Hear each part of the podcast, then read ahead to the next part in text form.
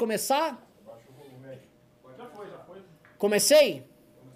Boa noite, vagabundos, todos vocês, seres imprestáveis que assistem esse programa, não sempre estão acompanhando esse canal decadente, que ninguém dá bola, desse movimento absolutamente ridículo, que eu não sei porque ele ainda é odiado. Nós somos tão insignificantes que eu não sei porque uh, o, o youtuber metaleiro xinga a gente todo dia, o Marquês de Rabicó, o, o, o Mamalan dos Santos, toda essa turma aí que são gloriosos, estão fazendo a revolução conservadora, mas o fato é, o, o PSL é uma merda tão grande que até o Bolsonaro quer sair de lá. O PSL é uma merda! O presidente Bolsonaro quer sair de lá. Homem ingrato, homem ingrato. Ou será aqueles que são ingratos? Tem a ver com uma treta aí envolvendo o Itzel. Tem também, tem também treta porque todo mundo quer, saber quem manda naquele fundão maravilhoso. Quem vai ficar com aquelas centenas de milhões de reais para administrar. Será que serão os olavistas? Será que eles vão poder gastar fundo partidário, por exemplo, ensinando, sei lá, a montar uma verdadeira milícia conservadora? Ou não? Será que isso vai ser gasto basicamente com picaretas ligados a supostas corporações policialescas? Não, errei. Eu tentei aqui filosofar, não consegui. Fato é. Você não tem a grandiosidade do Carluxo, nunca vai nunca ter. Nunca vou, não tenho, eu sei. Eu, eu, eu, tô, a eu tô mal. grandiosidade da cabeça, inclusive. É. Né? Uma, aquilo é uma cabeça, né? É o cabeça. cabeça. É, que eu vou, eu vou começar o programa aqui. Eu vou primeiro apresentar uma bancada muito especial. Essa bancada hoje tem dois caras que fundaram um movimento comigo que não é o MBL. São fundadores do movimento Resgate Arcadas, lá na Sanfran. É uma bancada da Sanfran. São meus amigos de longa data que vocês já conhecem, mas pela primeira vez reunimos a bancada da Sanfran. Por favor, sejam bem-vindos. Tiago Pavinato, com toda a sua elegância. Obrigado, obrigado nesse déjà Levanta, vu. levanta, levanta, por favor. Ah, nesse déjà vu do inferno, né, de 15 anos atrás, que nós estamos tendo aqui hoje. Boa noite a todos os nossos telespectadores do Brasil e do mundo, né? Fiquem tranquilos porque hoje eu tô meio gardenal, eu não vou quebrar nada. Não vai? Não. E não vai? Não. o sempre fofo Fofito, Mais fofo do que nunca. que nos levou ontem para comer. Fofito que é um cara que quer a, a- a- como é que chama? Como é que é o termo em italiano lá, a Dolce Vita? La Dolce Vita. Se bem é. que o cara que vive la Dolce Vita é você, né? Cara, É, é, me dizem que eu sou o Jeff Gambardella. eu acho que é Dolce, La Polvo Vita, La Dolce, La Dolce La Bala Gabbana. Vita, Eu La tô Dolce Gabbana Vita. Vita aqui. Mas, é o seguinte, pessoal. Ontem no programa, Pavinato, vou te atualizar aqui, tá? Para os nossos Por favor, primeiros. por favor. Ontem no programa nós descobrimos que na verdade Eduardo Bolsonaro e Carlos Bolsonaro são gênios. E nós que somos incapazes de compreender. O Holiday veio com essa, com essa constatação, tá? É importante, presta atenção se tá vendo, é importante eu fazer essa contextualização, que isso vai dar o tom do programa, porque a gente vai falar desses gênios.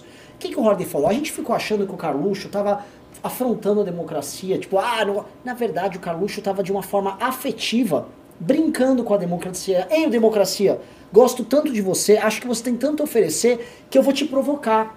Quero extrair mais de você. E aí ele vai com esse flerte com a democracia, essa brincadeira, é- esse folguedo, né? E aí a gente que fica olhando de longe, simplório, olhando com um olhar maldoso, não entende a, o nível de complexidade. E aí o, o nosso Fofito veio com uma outra interpretação também sobre o Eduardo Bolsonaro é, querer ser embaixador.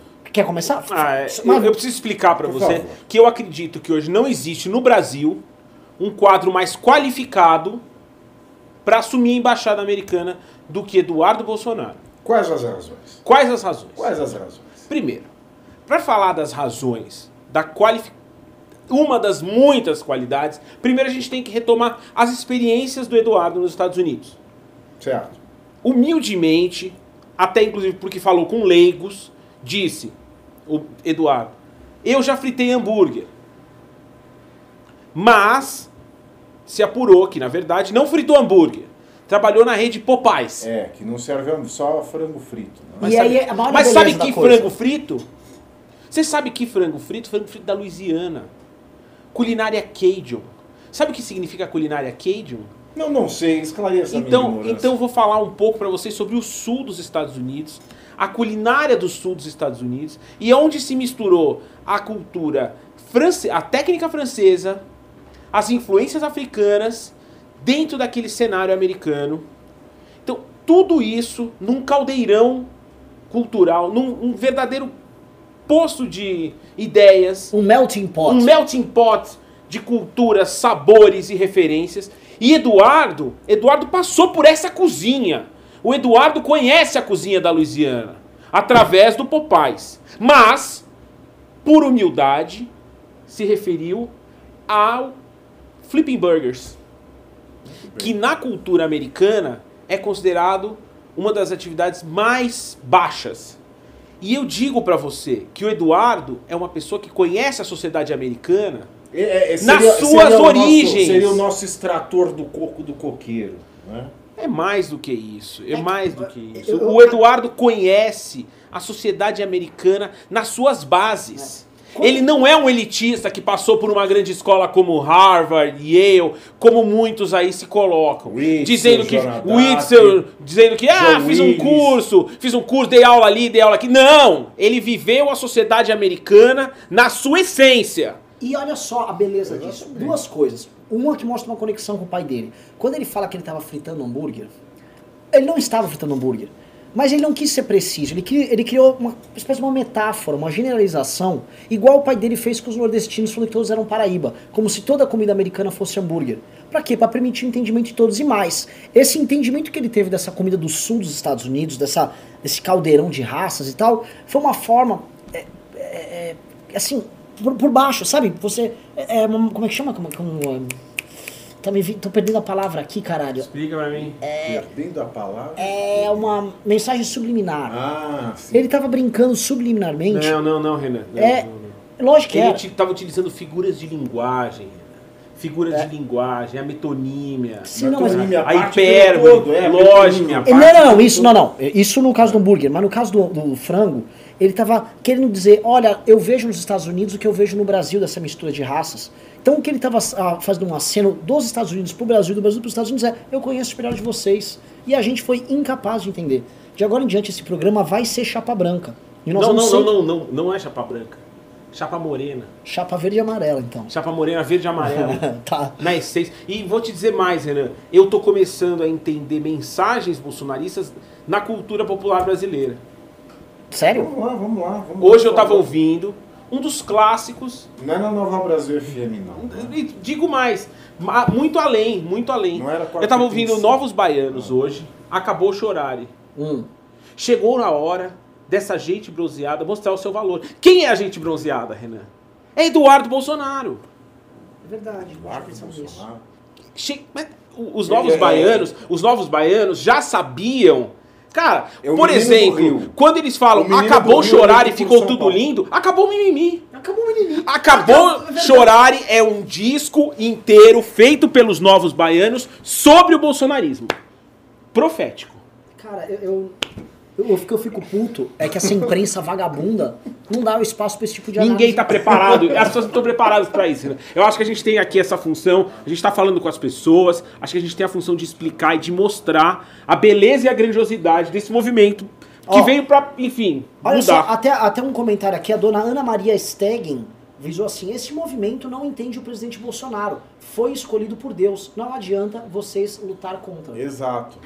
Lógico. Então vamos pra pauta aqui, eu vou Vamos começar, lá, vamos pra pauta? começar aqui. Vamos elogiar, olha, elogiando a senhora, é, a senhora tem toda a razão.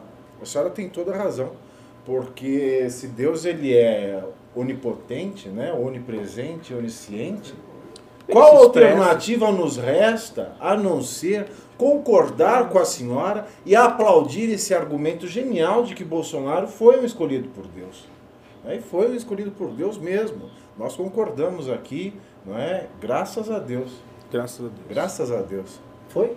Tá bom chapa branca assim? Tá, tá, tá. A, a ideia é a gente ser bem chapa branca Tá mesmo. legal. Vou, vou, vou começar aqui com o primeiro tema aqui da pauta, uma pauta que Eu posso me cadastrar enquanto você fala Vai se aí? Eu vou, vou vai me se cadastrar- cadastrar vai se enquanto você fala, eu vou me cadastrando. É o seguinte, é, vou para a segunda pauta já. Ah, o antagonista, Bolsonaro ameaça deixar o PSL. De acordo com informações divulgadas nesta quarta-feira pelo portal Antagonista, o presidente Jair Bolsonaro ameaçou deixar seu partido, PSL, até o fim do ano. A ameaça, segundo o site, advém de crises internas entre o chefe de Estado e o líder da legenda, Luciano Bivar. Enquanto Bivar afirma que abriu as portas do PSL para que Jair pudesse concorrer a presidente, o dirigente do país argumenta que sem ele o partido não teria maior bancada da Câmara. Ambos estão de olho nos recursos do fundo eleitoral e do fundo partidário, que podem somar até meio bilhão. Ademais, ao menos 18 dos 53 deputados do PSL estão na iminência de deixar a legenda. Tiago Pavinato, Pois não. Como você vê essa disputa entre o Coronel Bivar e Jair Bolsonaro, o O profetizado? capitão reformado. Sim. Olha, é a pergunta da filosofia clássica, né? a filosofia mais, mais profunda, mais tocante, que nós aprendemos desde os nossos primeiros momentos nesse mundo é: quem veio primeiro? O ovo ou a galinha? Quem nasceu primeiro, Bivar ou Bolsonaro? Digo pra você a resposta bíblica. Já que Deus escolheu o Bolsonaro, Já que Deus escolheu Bolsonaro, já que Deus escolheu o Bolsonaro, É claro que Bolsonaro. fica claro pela palavra, vocês aqui que estão ouvindo, que conhecem, por favor, comentem. Tá? eu ouvi um amém, Obrigado. Fica claro que Deus criou os animais e não os ovos. Ah, então, Portanto- claro, portanto, o Jair Bolsonaro, como um grande animal, né, ele veio primeiro. Então, ele foi o responsável pelo sucesso do PSL. É claro Você que- errou, é você claro- errou, você errou, é- você errou. Não, o PSL errou, não você tem a errou. mínima chance. Você errou, você errou na interpretação bíblica, mas eu te eu entendo, eu entendo o que você quer dizer. Desculpe se não impetrepei bem. Porque no caso, Bivar é um animal. O Bolsonaro também. Não, Bolsonaro é ungido. Mas é um animal ungido. Ele poderia ter Ele é o vindo cordeiro. antes. Ele Ele, é o poderia cordeiro. ter vindo antes se Ele você sangrou interpretar por que ele é o nós. cordeiro. Ele sangrou por Ele nós, sangrou por nós. literalmente. Mas, como ele seria o homem em sua excelência, sexto dia, né? Muito bem, muito bonito. Perfeito. Eu acho que- É- é- Ele é um homem perfeito, de certa maneira. Eu acho que a gente tem que entender um pouco melhor aí. Eu, eu, E eu diria mais uma coisa, que Anamacantarabassuia Xalabataya Kalamauê, Ah, falei em línguas agora, Falou me desculpem, né? Porque Ah, citou, aqui, citou o texto na, na não essência. é? É, eu acho que essa, essa, essa intriga final não é, do, do Bivar e Bolsonaro, Bivar dizendo Bolsonaro não seria presidente, e o Bolsonaro também dizendo do lado dele, o PSL nunca teria essa bancada se não fosse eu, no fundo os dois têm razão. Ninguém queria dar a legenda para o Jair Bolsonaro, sim, mas de qualquer forma, foi a grande oportunidade da vida do PSL. sim. Bivar, que é um, o Bivar é um empreendedor eleitoral. Ele tem que ser entendido dessa maneira. Ele é um dos. Ele nem foi o fundador do PSL. Ele tomou o PSL para ele e utilizava o PSL como uma legenda à venda. Você sabe, todo mundo sabe, por exemplo, uma legenda, você vai concorrer para prefeito em São Paulo, você precisa de um pouquinho de tempo de TV, precisa de uns candidatos para estar no santinho teu nome, te divulgar. Você compra a legenda. Pode gastar de 500 mil a um milhão de reais. Se a legenda é uma legenda maior, uma legenda relevante, você levanta ali 5, 10, 15 milhões. A dele era uma nanica. Então ele ficava disputando ali com o Levi Fidelix, com o Emael, para ver quem vendia, com o pessoal do PST, PTS, PST, PTS, PS, Cara, PSU. eu tô esquecendo. PTS. PTS. PTS. São, eram, eram uns partidequinhos que ficavam ali vendendo. vendendo. A gente Olha, sabe Renan, como é que funciona. O Eu Bivar a- hoje, A gente poderia dizer que o Bivar é um agricultor? sim, sim, tendo em vista os cítricos que ele. criou essa, essa legenda, regou ela aos pouquinhos. Sim. né? E hoje tá dando fruto. E hoje deu fruto. Deu. E, e, ó, a safra Não, tá mas ficando deu fruto, boa. deu porque estão fruto. engordando a frase. Deu fruto, ele foi um agricultor. Mas assim, a matéria, o adubo, O a adubo- bosta ali foi o Jair Bolsonaro.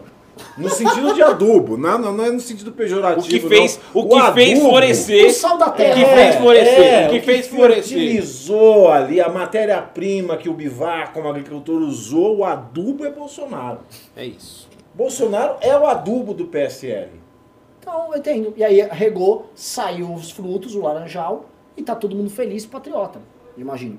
É, E cadastrado. e gadas- E devidamente cadastrado, né? Pra, pra trabalhar nas eleições. Que, Além de agricultor, não é? com esse lance. É, pecuarista. Ele também é pecuarista. E agretec. E água é pop. E água água é é tudo. tudo.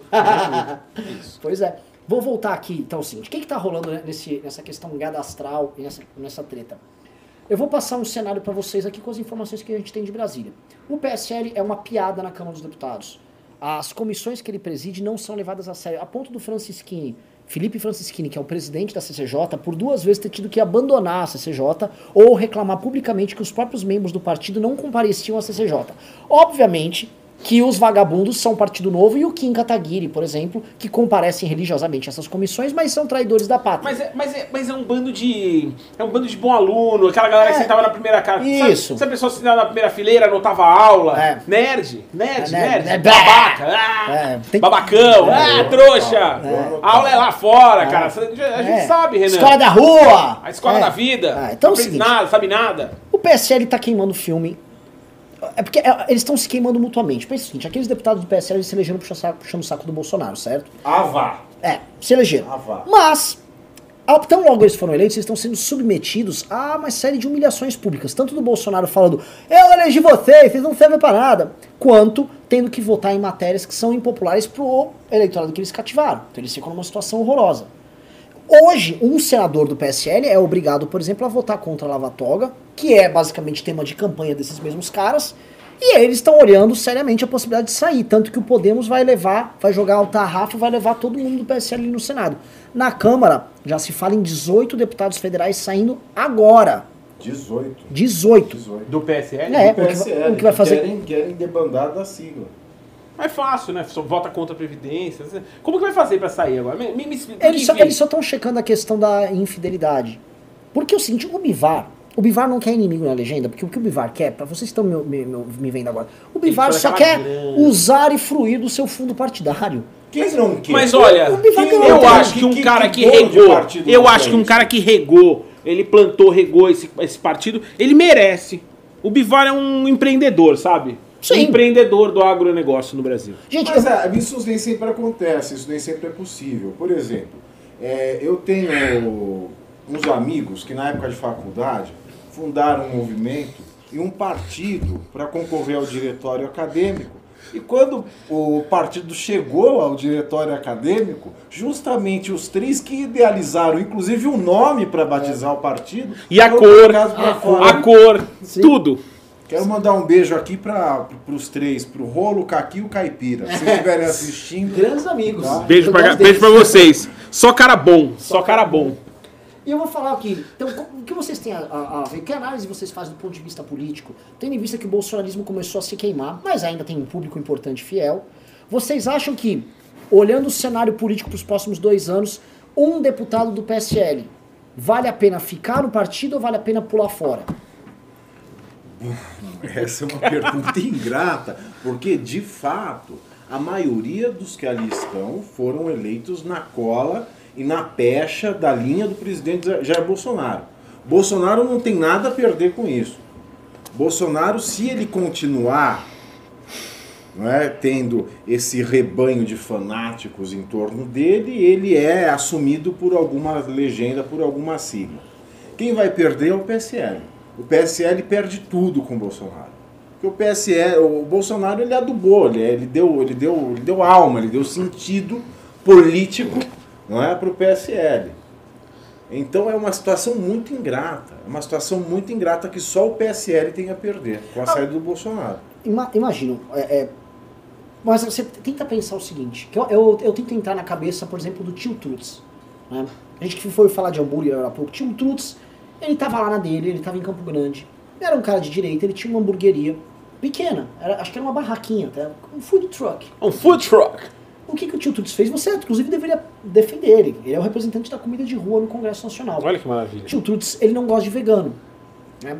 Então o tio Trutz, o que ele fez? Eu vou fazer um hambúrguer com bacon e vou xingar vegano em rede social. Foi lá, fez um hambúrguer com bacon, vai xingar o vegano, ele falou, já sei, Bolso Burger. Deu o nome de Bolso Burger.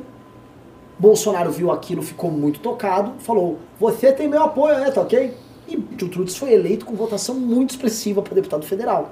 Hoje, o tio Trutz, ele circula na Câmara dos Deputados com um gabinete absolutamente lotado de gente, mas ninguém sabe o que o tio Trutz faz. Nem hambúrguer ele É. faz mais. Outros partidos querem o tio Trudes? Essa- Outros partidos querem o tio Trudes porque eles querem quadro. Eles querem assento, eles querem o fundão. Né? Só, atinge, só atinge o fundão quem tem assento, querido. Pois é. Não é? Pois é. Sem assento não se atinge o fundão. Então ele chega. é interessante como número, como cabeça, como cadeira. né? Mas ele continuar no PSL e sair do PSL, para um cara como este em comentário, é? ele deve seguir o Bolsonaro para onde o Bolsonaro for, porque ele não tem Na vida verdade, própria. na verdade Então, eu, acho não que, sei. eu acho que, enfim. Eu vou, vou- vou- vou botar uma pimentinha com vocês. Um, ca- um cara como o tio Trutz, que o Bolsonaro já não tem alta conta. O Bolsonaro já não dá bola. Nem sei que esse cara aí do hambúrguer agora, pô. O tio Trutz, não vale mais a pena ele pegar um, fazer um bom acordo com um partido médio, corporativista, clássico. Aí ele vai lá, pega um monte de emenda, faz uns prefeitinhos, e aí ele sai depois pra federal com aquela base eleitoral, ele nem lembra do. Quem é o Bolsonaro? Não, nem lembra. O Bolsonaro é aquele cara lá. Tio Trudes, tio Trudes, você pode contratar o Renan Santos. Tio Trutz. Renan, manda, manda, o- manda o seu zap pro tio Trutz, quem sabe ele te liga. Eu acho que assim, foda-se o tio Trutz, na verdade. Vou explicar. Eu acho que tem uma, tem uma, uma lógica muito mais clara que vocês, vocês não estão pegando, que é o seguinte. Na verdade, é uma queda de braço entre o presidente da República e o dono de uma legenda ridícula, Luciano Bivar. Tá? O Bivar, na figura do agricultor, e como todo Não, agricultor. no Brasil- ridícula não. Isso é um programa chapa branca É. desta grande sigla, É. Grande sigla deste, deste baluarte da democracia representativa brasileira, que é o PSL. Eu acho que. Tá bom, vamos lá. Se você preferir, Clash of Titans. Um duelo de titãs. Sim, sim. De um lado, o mito. Em sua grandeza resplandecente. De outro lado, o agricultor. Deus das laranjas, Deus do. do Que ofereceu terra ao mito. que Sim. ofereceu ao mito a sua morada. Sim. Eu vejo um duelo de titãs. E agora eu pergunto: quando brigam os deuses, quem sofre? Os homens. Obrigado. Então o Brasil vai chorar com essa briga. Haverá Eu acredito, Haverá eu acredito que temos muito. Eu acredito que temos muito a perder. E se os seus se desgastarem, posso lhe indicar minha dentista. Ela faz uma porcelana maravilhosa. É, eu tô precisando, meus dentes são muito amarelos Esse- e feios, inclusive vítima, eu sou vítima de ataque aqui no canal. Você é, você é vítima de ataque com a dos seus E você nem fuma nem nada, né? Nada, nada. Mas eu vou comentar aqui com vocês. Esse tema tá bem interessante, mas é, o, o Bolsonaro saindo.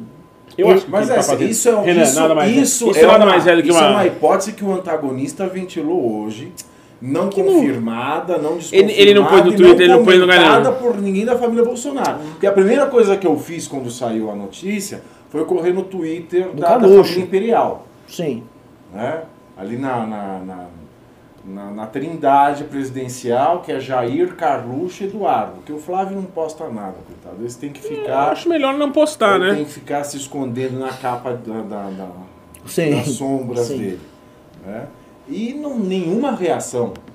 Isso, de não haver reação, principalmente do grande cabeça da família, né? que é o Carluxo, Carluxo que é o mais aguerrido, né?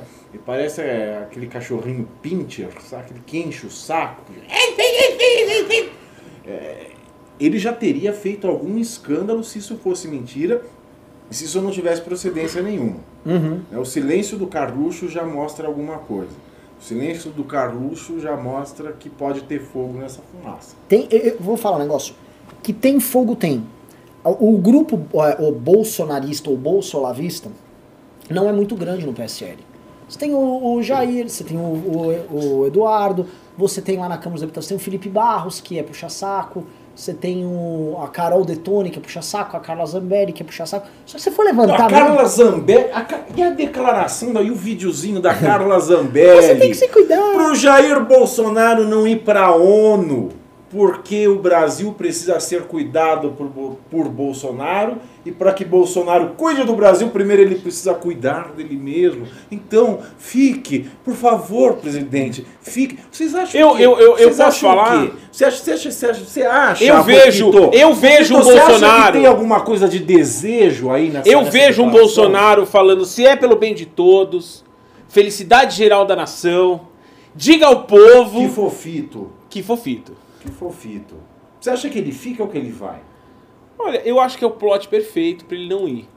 Tá? É o plot perfeito pra ele não ir. Ele já deu os pontos aí, ah, deu os pontos de, do discurso e tudo mais. Isso é ponto, né? Isso é, é pauta, não é, Renan? Não sei, vamos Não, falar claro, do. entra, entra, Entra- entra. Não, não, não, porque acho que isso pode vir depois. É, Não, não vem depois, não. Não vem, não. depois. Eu, Então, eu, eu analisei você analisou a pauta. Assim, claro. Não, porque ele tá falando desse discurso É, é um discurso muito esperado. Inclusive, é, é uma vergonha, porque o Brasil já foi proibido de falar na conferência de clima. Tá? Exato. Porque acho que, in- infelizmente, o mundo não está preparado para as ideias sobre clima da família Bolsonaro. Não tem. um- O mundo tem não, está no clima. O mundo né? não tá no o mundo clima. não está no clima. É uma né? pena, uma pena que não- a gente não tenha ah, preparação para encarar uma, uma Climate dessa. change. É. É, o clima tá mudando. E Tá mudando para melhor, né? Uma onda conservadora, graças a Deus. Vocês estão felizes. O... Ué, Mas a vocês Zambelli, você acha que a declaração da Carla Zambelli foi... Eu acho que ela deu, eu acho que ela deu o dia do fico. Ela deu o deixa, ela deu a deixa pra ele falou assim: "Vai, fica aqui, pá, não vai passar vergonha lá na ONU, filho, pelo amor de Deus". E assim, e essa, e essa, e essa puxação escancarada da Carla Zambelli, ela não é combinada, ela é espontânea. Né? É isso que, Ah, que- é que- é isso que me deixa, A é, cara é uma pessoa muito espontânea. para usar um neologismo aqui, absurdado. Absurdado. Absurdar, me deixa absurdada essa subserviência da Carla Zambelli. Né? É, é, é uma coisa de deixar qualquer um de cabelo em pé, mas vamos voltar aí, desculpe essa. Vamos, essa, essa pequena digressão. Eu vou mudar de, de tema. De, de, de, digre- digressão. Vamos aqui, vamos pro dono da van. Vamos pra pauta 3. De, de, de, de digressão. De, de, de, digressão. De, de, de, de, digressão. Dono da van é condenado a pagar multa por, abre aspas, coagir, fecha aspas, funcionários a votarem em Bolsonaro. Isso aqui é bem bizarro. Nesta quarta-feira, o empresário Luciano Hang, dono das lojas Avan, foi condenado pelo Tribunal Superior Eleitoral a pagar uma multa de dois mil reais por, no entendimento da justiça, ter coagido seus funcionários a votarem no atual governante. É, quando ocorreram as denúncias, a Justiça do Trabalho de Santa Catarina chegou a aceitar um pedido de tutela antecipada do Ministério Público do Trabalho, proibindo que Hang adotasse medidas que pudessem influenciar o voto dos funcionários na van. Essa é uma piada. É, é, assim, você pode falar o que você quiser do Luciano Hang. Eu, outro dia, tretei com ele lá. Mas isso é daquelas coisas que a Justiça Trabalhista mostra porque que a Justiça Trabalhista.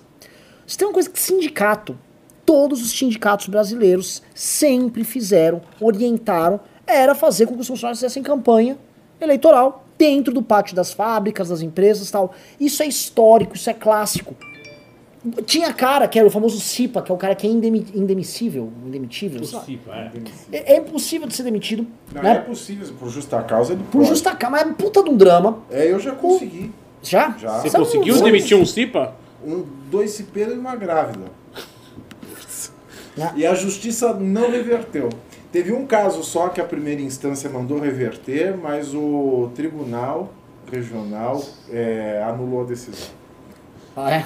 E o que aconteceu? Esse cipeiro aí, né? Os cipeiros, eu tinha. Não tinha- é impossível, não, não desistam. O Vocês ca- podem mandá-los por justa causa. Manda o cipeiro embora e continua o Pavinato que ele ia dar pra o, você. é, o cara do CIPA, em geral, o cara que é amigo do pessoal do sindicato, é um cara politiqueiro e é o cara que fica fazendo as armações políticas. Isso é clássico que a justiça trabalhista sempre fechou os olhos, como a justiça tem que ficar vendada ali, né? Mas não, é- não tá tudo bem. Né? O que aconteceu é que agora que o Hang apareceu, e o Hang é meio escandaloso, é meio barulhento, aí a justiça trabalhista tá putaça. Né? Condenou ele, o valor é. O valor é, é irrisório, dois O mil valor reais. é uma piada. Só que a piada é também a decisão. A Pavinato, decisão, eu quero que você- deveria. Veja bem, é, eu, eu sou um dos maiores críticos da Justiça do Trabalho, sempre fui. Sempre achei que a Justiça do Trabalho, mais do que qualquer outra justiça, e muito antes do assunto ativismo judicial ser moda, a gente já discutiu aqui, é, alguns anos atrás, em algum vídeo do MBL, inclusive, que a Justiça do Trabalho é a justiça que mais legisla. Você veja, as súmulas do Tribunal Superior do Trabalho são lei.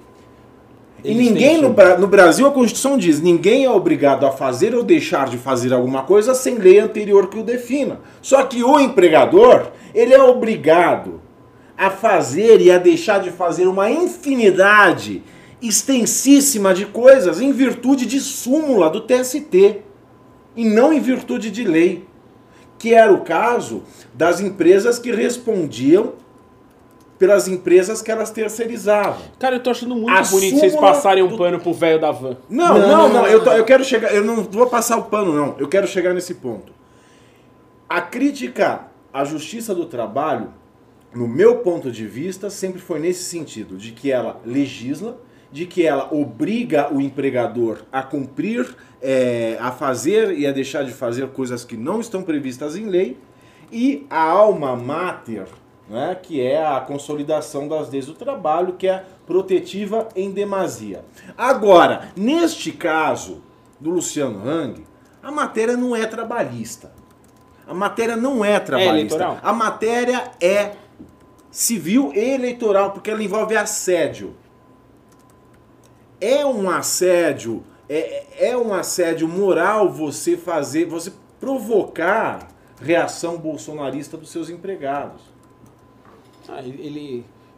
Enfim. A justiça, a justiça agiu bem. Nenhum empregador pode, na condição de empregador, Se o Renan. se o Renan o voto de ainda bem que o Renan não é mais empresário, senão ele tinha tomado mais essa trabalhista também. Já tem pouca, né, pra colecionar. Não. Você ia colecionar essa também.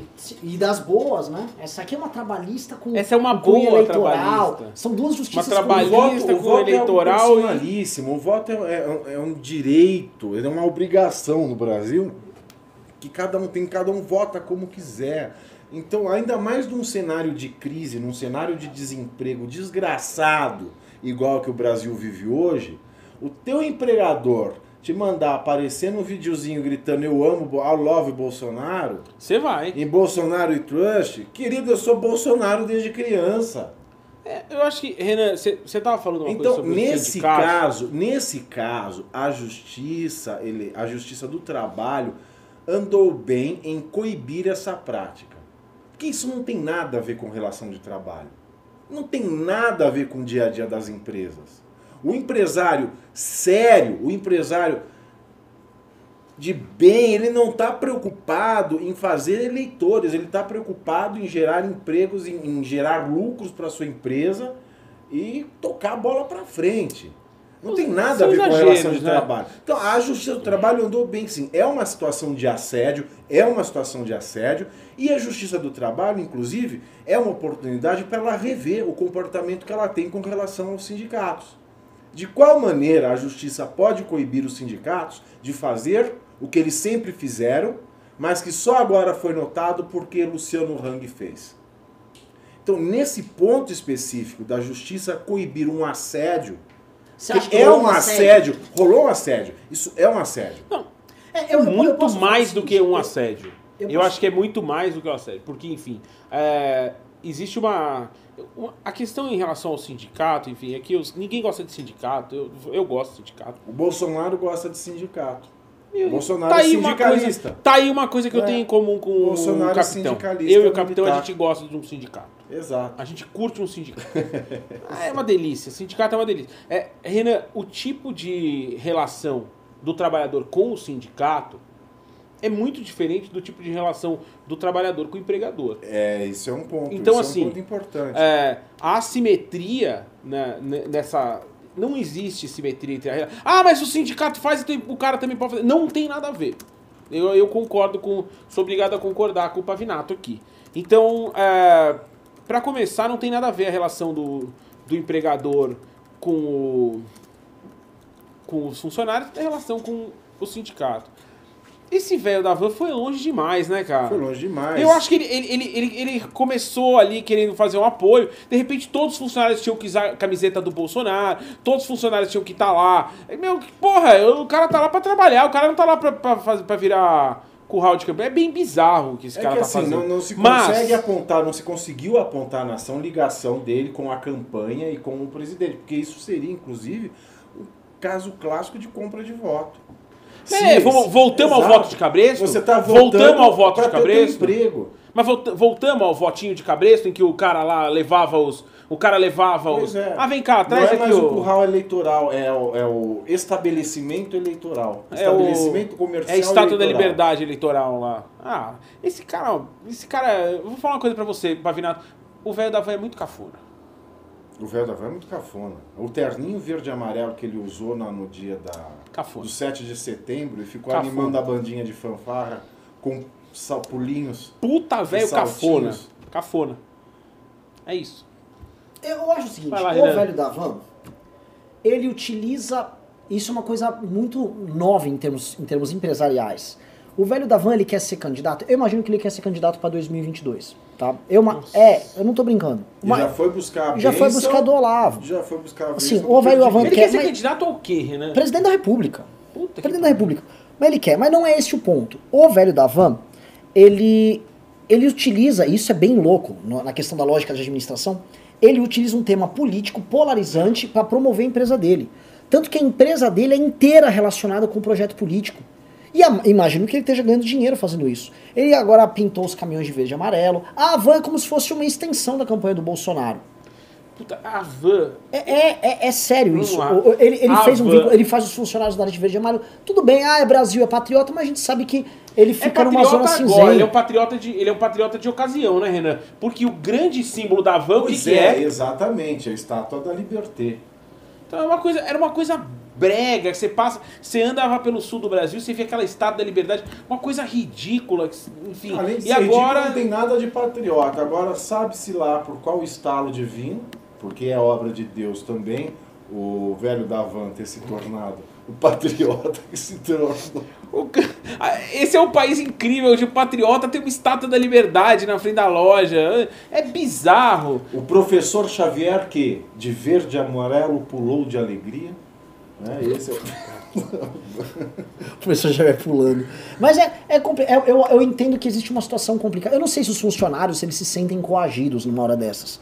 Pavinato. Olha, Renan, eu acho Porque que ele deveria um pagar negócio- 2 mil É claro reais de indenização coagido. É claro por funcionário. De coisa, porque acho que assim, é, É, é, eu- é cara, muito- desculpa, eu, eu como vítima da justiça a- trabalhista e a não posso multa concordar devia com ter sido vocês. maior ainda. E Tá, acho que que a multa tá ser pelo 18 mil amor de por Deus, vai, funcionário reclamante. Eu, eu- olha. é- é, Deveria ter sido maior essa multa! Para, Pavinato, pelo amor de Deus, você desculpa, eu, eu não, não consigo. E a invasão, essa porra? Isso é invasão. Invasão é, é os caras militando. E outra coisa, tá? Bem da verdade seja dita, em Santa Catarina, o estado mais reaça do Brasil, ninguém foi coagido e capaz de ser mais reaça que o, mais bolsonarista que o próprio velho da van. Fato. Fato. Tinha um comuna lá pra fazer essa reclamação. Porque essa reclamação partiu de um, de um empregado, com certeza. E eu vou falar, Renan. Tem muito, tem muito petista no, em Santa Catarina. Tem pouco, tem é- pouco, é tem pouco, relevante. tem não pouco. pode, não pode. O empregador ele não pode avançar para a esfera pessoal da vida do empregado. Ó, Pode. eu vou ler um pimba aqui que tem a ver Pode. com o tema, tá? Não Começar, pode. que hoje parece que eu que leio os pimbas, né? O Leonardo Bonditoso mandou um pimba de 10 reais agora e falou: Sempre trabalhei em indústrias, sempre fui filiado a sindicatos, porque eu era obrigado e era obrigado a ver propaganda dos candidatos do sindicato, que eu não gostava. E aí? Ser filiado, ninguém é obrigado a ser Não, filiado. não, mas assim, é, é, é, ele era obrigado, talvez ele tá querendo dizer aqui, a pagar a contribuição sindical. Ele era. Tem a questão dessa unicidade sindical e você tem um monopólio ali. Você, tá, você é um Não metal. tem mais, agora não tem mais essa obrigação. Mas eu imagino que o Leonardo deve estar falando aí dos tempos pregressos. Certo. Não, não, Então, lá, ele deve dizer comentando que mais- 1900 e bolinho, o Leonardo tinha- Não, não, recebia é lá o, 2016, 2017. recebia pô. lá o seu folhetinho, a sua a- o seu jornalzinho Fofito. do sindicato, Fofito. recebia o jornalzinho do sindicato e, e tinha lá os candidatos. Isso é isso é isso é revolta de quem Fofito. não fazia parte do Fofito. da, da turma. Fofito. Vai. Aquilo, o sindicato é, é até hoje um instrumento eu de facções acho, partidárias. Eu, também, eu acho o sindicato um atraso nos dias de hoje. Não, não existe mais razão de ser o sindicato. Jimmy Hoffa não, com- não Jimmy Hoffa, você. um herói, né, do- do- do- dos seus... dos seus Um herói do meu povo. É, do seu- Mas é o seguinte, o, o caso do velho da van, é, quando isso já abriu, o pessoal tá me falando agora dos sindicatos aqui, é, é uma real, porque assim, é, de fato esperaram ver ter um velho da van pra justiça trabalhista acordar pra isso. Agora assim, né, como é que fica o Paulinho da Força se a justiça trabalhista vier a tratar disso dessa maneira? Como é que fica a CUT? Porque a gente sabe que o PDT, tirando o PDT cirista, e, tendo, e o Solidariedade, que é o partido do Paulinho da, da Força, vivem de sindicato. E boa parte do PT também. O PDT também tem os sindicatos, a gente olha, pensa muito em fábrica, sindicato dos bancários, fortíssimo, sindicato do funcionalismo. O PSOL tem a POSP em São Paulo, POSP, que é dos Sindicato dos professores. Não, mas foi o que eu falei aqui. Da mesma maneira que a justiça agora ela levantou essa bandeira né, de que existe o assédio moral eleitoral, ela tem que aplicar o mesmo. O Mas mesmo você acha que alguma- Por mais que o Fofito entenda que a relação do sindicato com o empregado não é a mesma relação do empregador com, com, com o empregado, porque o empregador pode mandar o empregado embora. O sindicato não pode fazer nada com o empregado. Entendeu? Eu tenho um empregador, ah, vamos votar no Bolsonaro. Tá, o cara vai, não, não vou pôr a camiseta do Bolsonaro. Ele é mandado embora dali algum tempo para dar uma disfarçada. Agora, o sindicato, se ele entregou lá o panfleto, vamos votar no Haddad. Foda-se o sindicato. O que o sindicato vai fazer? O sindicato vai tirar meu emprego? Não vai. Vai- A você não vai mais ser é cipeiro. Você não vai mais ser cipeiro. É, é, Vão é. tirar você da cipa. Esse detalhe, esse detalhe, esse detalhe importa. Mas isso não, não legitima o sindicato a ter atividade partidária. E eu acho que da mesma maneira que o empresário responde, deve responder pelo assédio moral, porque isso é uma intromissão, claro, na vida pessoal do empregado. Isso é claro. Eu não gosto da maioria das posições da Justiça do Trabalho. históricas. Mas nessa. Mas nessa, Acertou. essa ela agiu como qualquer outra justiça agiria. Você acha que a justiça eleitoral. Porque assim, esse caso não é um caso para justiça eleitoral, porque ele é um cara que tem um CNPJ. Porque assim, a gente, a gente já foi condenado na justiça eleitoral. Pelo seguinte, ah, o MBL tem um CNPJ, é pessoa jurídica, isso é abuso do poder econômico. Em tese, eu imagino que ele se ferraria na justiça eleitoral. Mas acho que não é o caso. Isso foi um caso muito específico onde levaram para trabalhista.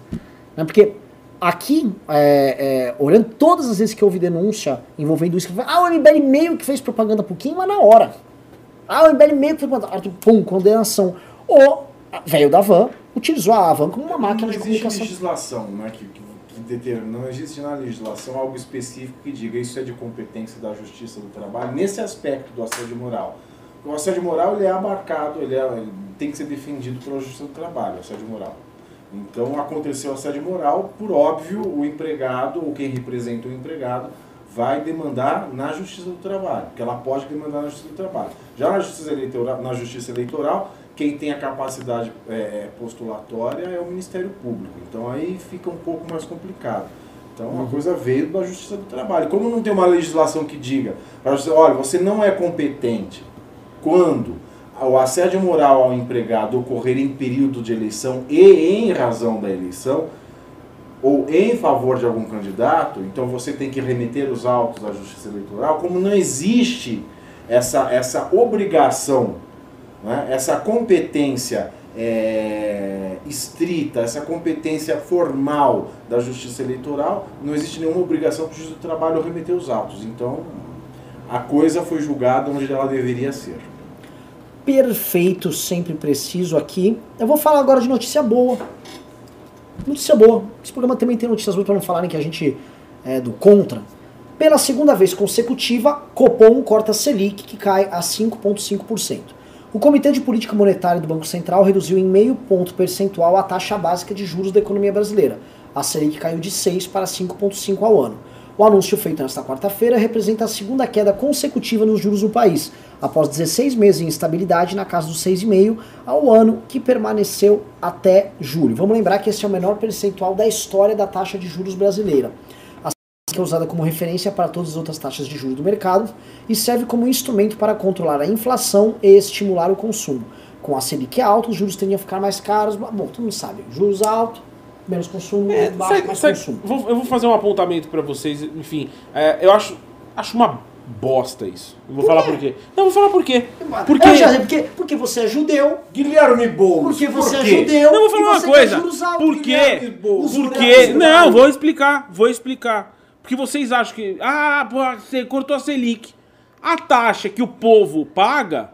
É taxa do cartão de crédito, é o rotativo do, Exato. é o rotativo do cartão de crédito, é a Opa, taxa do bom pra falar. É, é, pra não falar. reflete- Então espera não aí. reflete. Então Guilherme. espera aí. Então espera aí. Eu, eu quero ver se tem coragem de regular direito esses bancos safados que enquanto o país inteiro está em crise, eles estão batendo recorde de faturamento. Ô Fofes, Vai. ô Fofes. Vai lá. O setor bancário Tem. brasileiro, ele é famoso mundialmente por Famoso. ser hiperregulado. Hiperregulado a ponto de não ter Hiper. concorrência e hiperregulado a ponto de você ter hoje, basicamente, são dois bancos privados que o Santander está indo embora. As pessoas jurídicas que mais pagam impostos no país são os bancos. E continua. Mas olha o é tamanho 50%. da farra. Olha a farra do Não, banco. é assim, não- não é a farra do banco. Isso aqui é a farra do banco. Mas os juros tá? de cartão, a previsão, esse corte de meio ponto percentual na, na taxa Selic, né, os juros anual do cartão de crédito do brasileiro, que é de 200, quase 267% ao ano, vai cair para sabe quanto? Para quase 266. Obrigado, Pedro. Obrigado. Não, eles não vão mexer. Então é o seguinte, Mas então é o acho que não seguinte, tem é, é o seguinte, reflexo, é o seguinte. claro, se não mexer diretamente com os bancos, o reflexo é esse. A taxa do cartão de crédito vai cair de 267 Pra para 266. Então, vamos vocês- consumir, Fofito. Vai lá, Vamos vai, vai, consome, vai, correr pro van. Ai, vai pra van e compra, vai lá o seu trouxa. o que Vende na van. Sei lá. Ah, ve- ah, puta, eu já entrei numa van. Vende, Vende vende na coisas para casa. Ah, até tem umas coisas no supermercado. Tem, um monte, tem, tipo, é tipo uma loja americana, assim, sabe? É. É, meio. Enfim. Então, ó, vamos correr pra van, gastar o cartão de crédito até dizer chega, porque Cara. a taxa de juros cai de 2,67 para 2,66. Não, não, não, assim, ó, o, o, o- pô, gente, o fato da taxa de juros ter ba- baixado também é, faz Isso é parte da... tem a sua importância. É muito, significa que o Brasil não está aparecendo para o mundo como tão perdulário quanto era. Porque quando você tem fama de perdulário, para você conseguir que comprem seus títulos, Você ou sobe o ti- você você sobe tem que subir os juros. Mas agora, Quanto mais você baixa os juros- Me desculpa. Você veja que os gastos obrigatórios da União para o ano que vem, elas vão ter um aumento de 266 bilhões. Sim, mas vamos lembrar que esses gastos vão- São obrigatórios. São obrigatórios. Então, não é discricionário. Mas eles O que eu vou dizer pra vocês a é o maioria seguinte. pro funcionamento da máquina pública. O que eu vou dizer então, pra se a você gente é não o é capaz seguinte. de enxugar a nossa máquina pública, sabendo-se que nós não temos dinheiro, sabendo que isso vai esbarrar no teto, como é que vai passar essa imagem de país não esbanjador?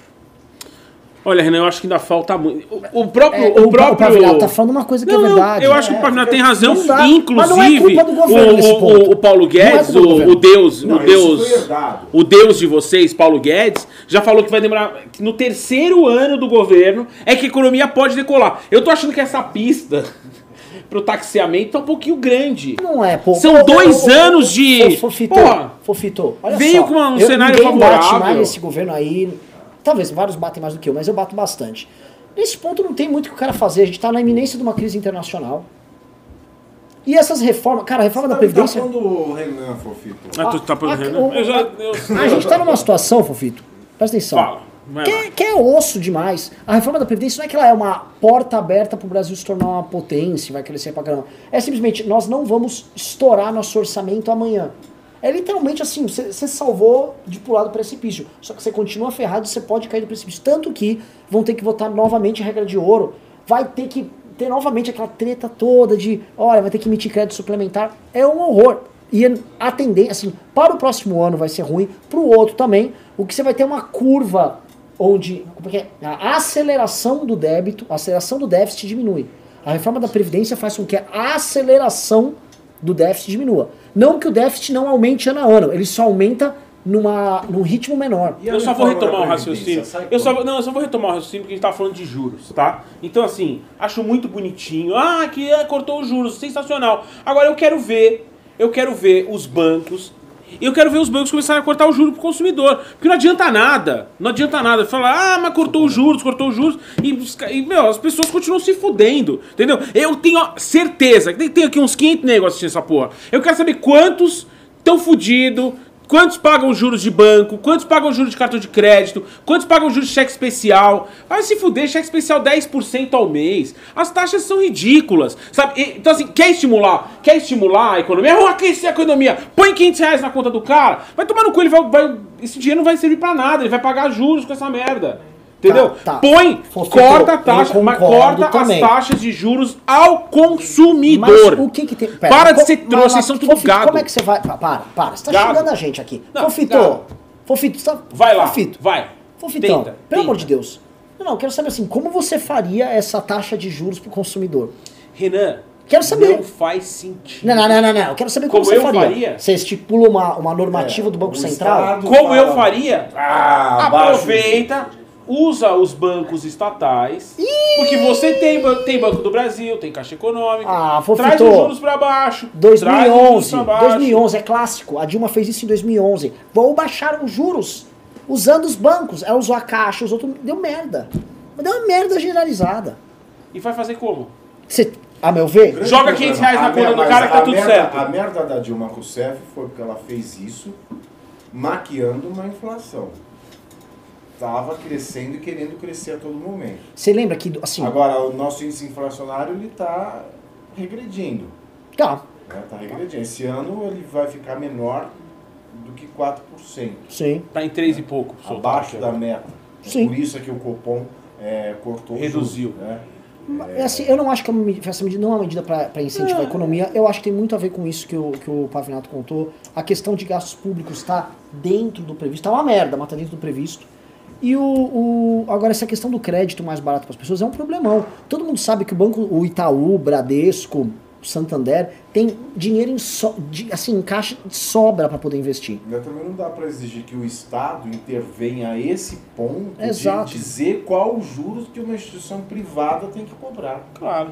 Para Mas- fazer isso, é claro que eu concordo com o seu raciocínio. A única maneira que ele teria para fazer isso é provocar concorrência, já que ele tem bancos estatais, e se, e se, e esse se é muito importante, e se esse vai lá que tá corte ficando mais de juros, vermelha a sua camiseta. Vai lá, vai. e se esse corte de juros não afetar o balanço das instituições financeiras públicas, se ele tiver, se ele puder conceder esse corte de juros sem afetar a saúde dos bancos públicos, ele oferece. Outra coisa, Afinal, tá afinal, afinal, não estão vendendo jatinho, né?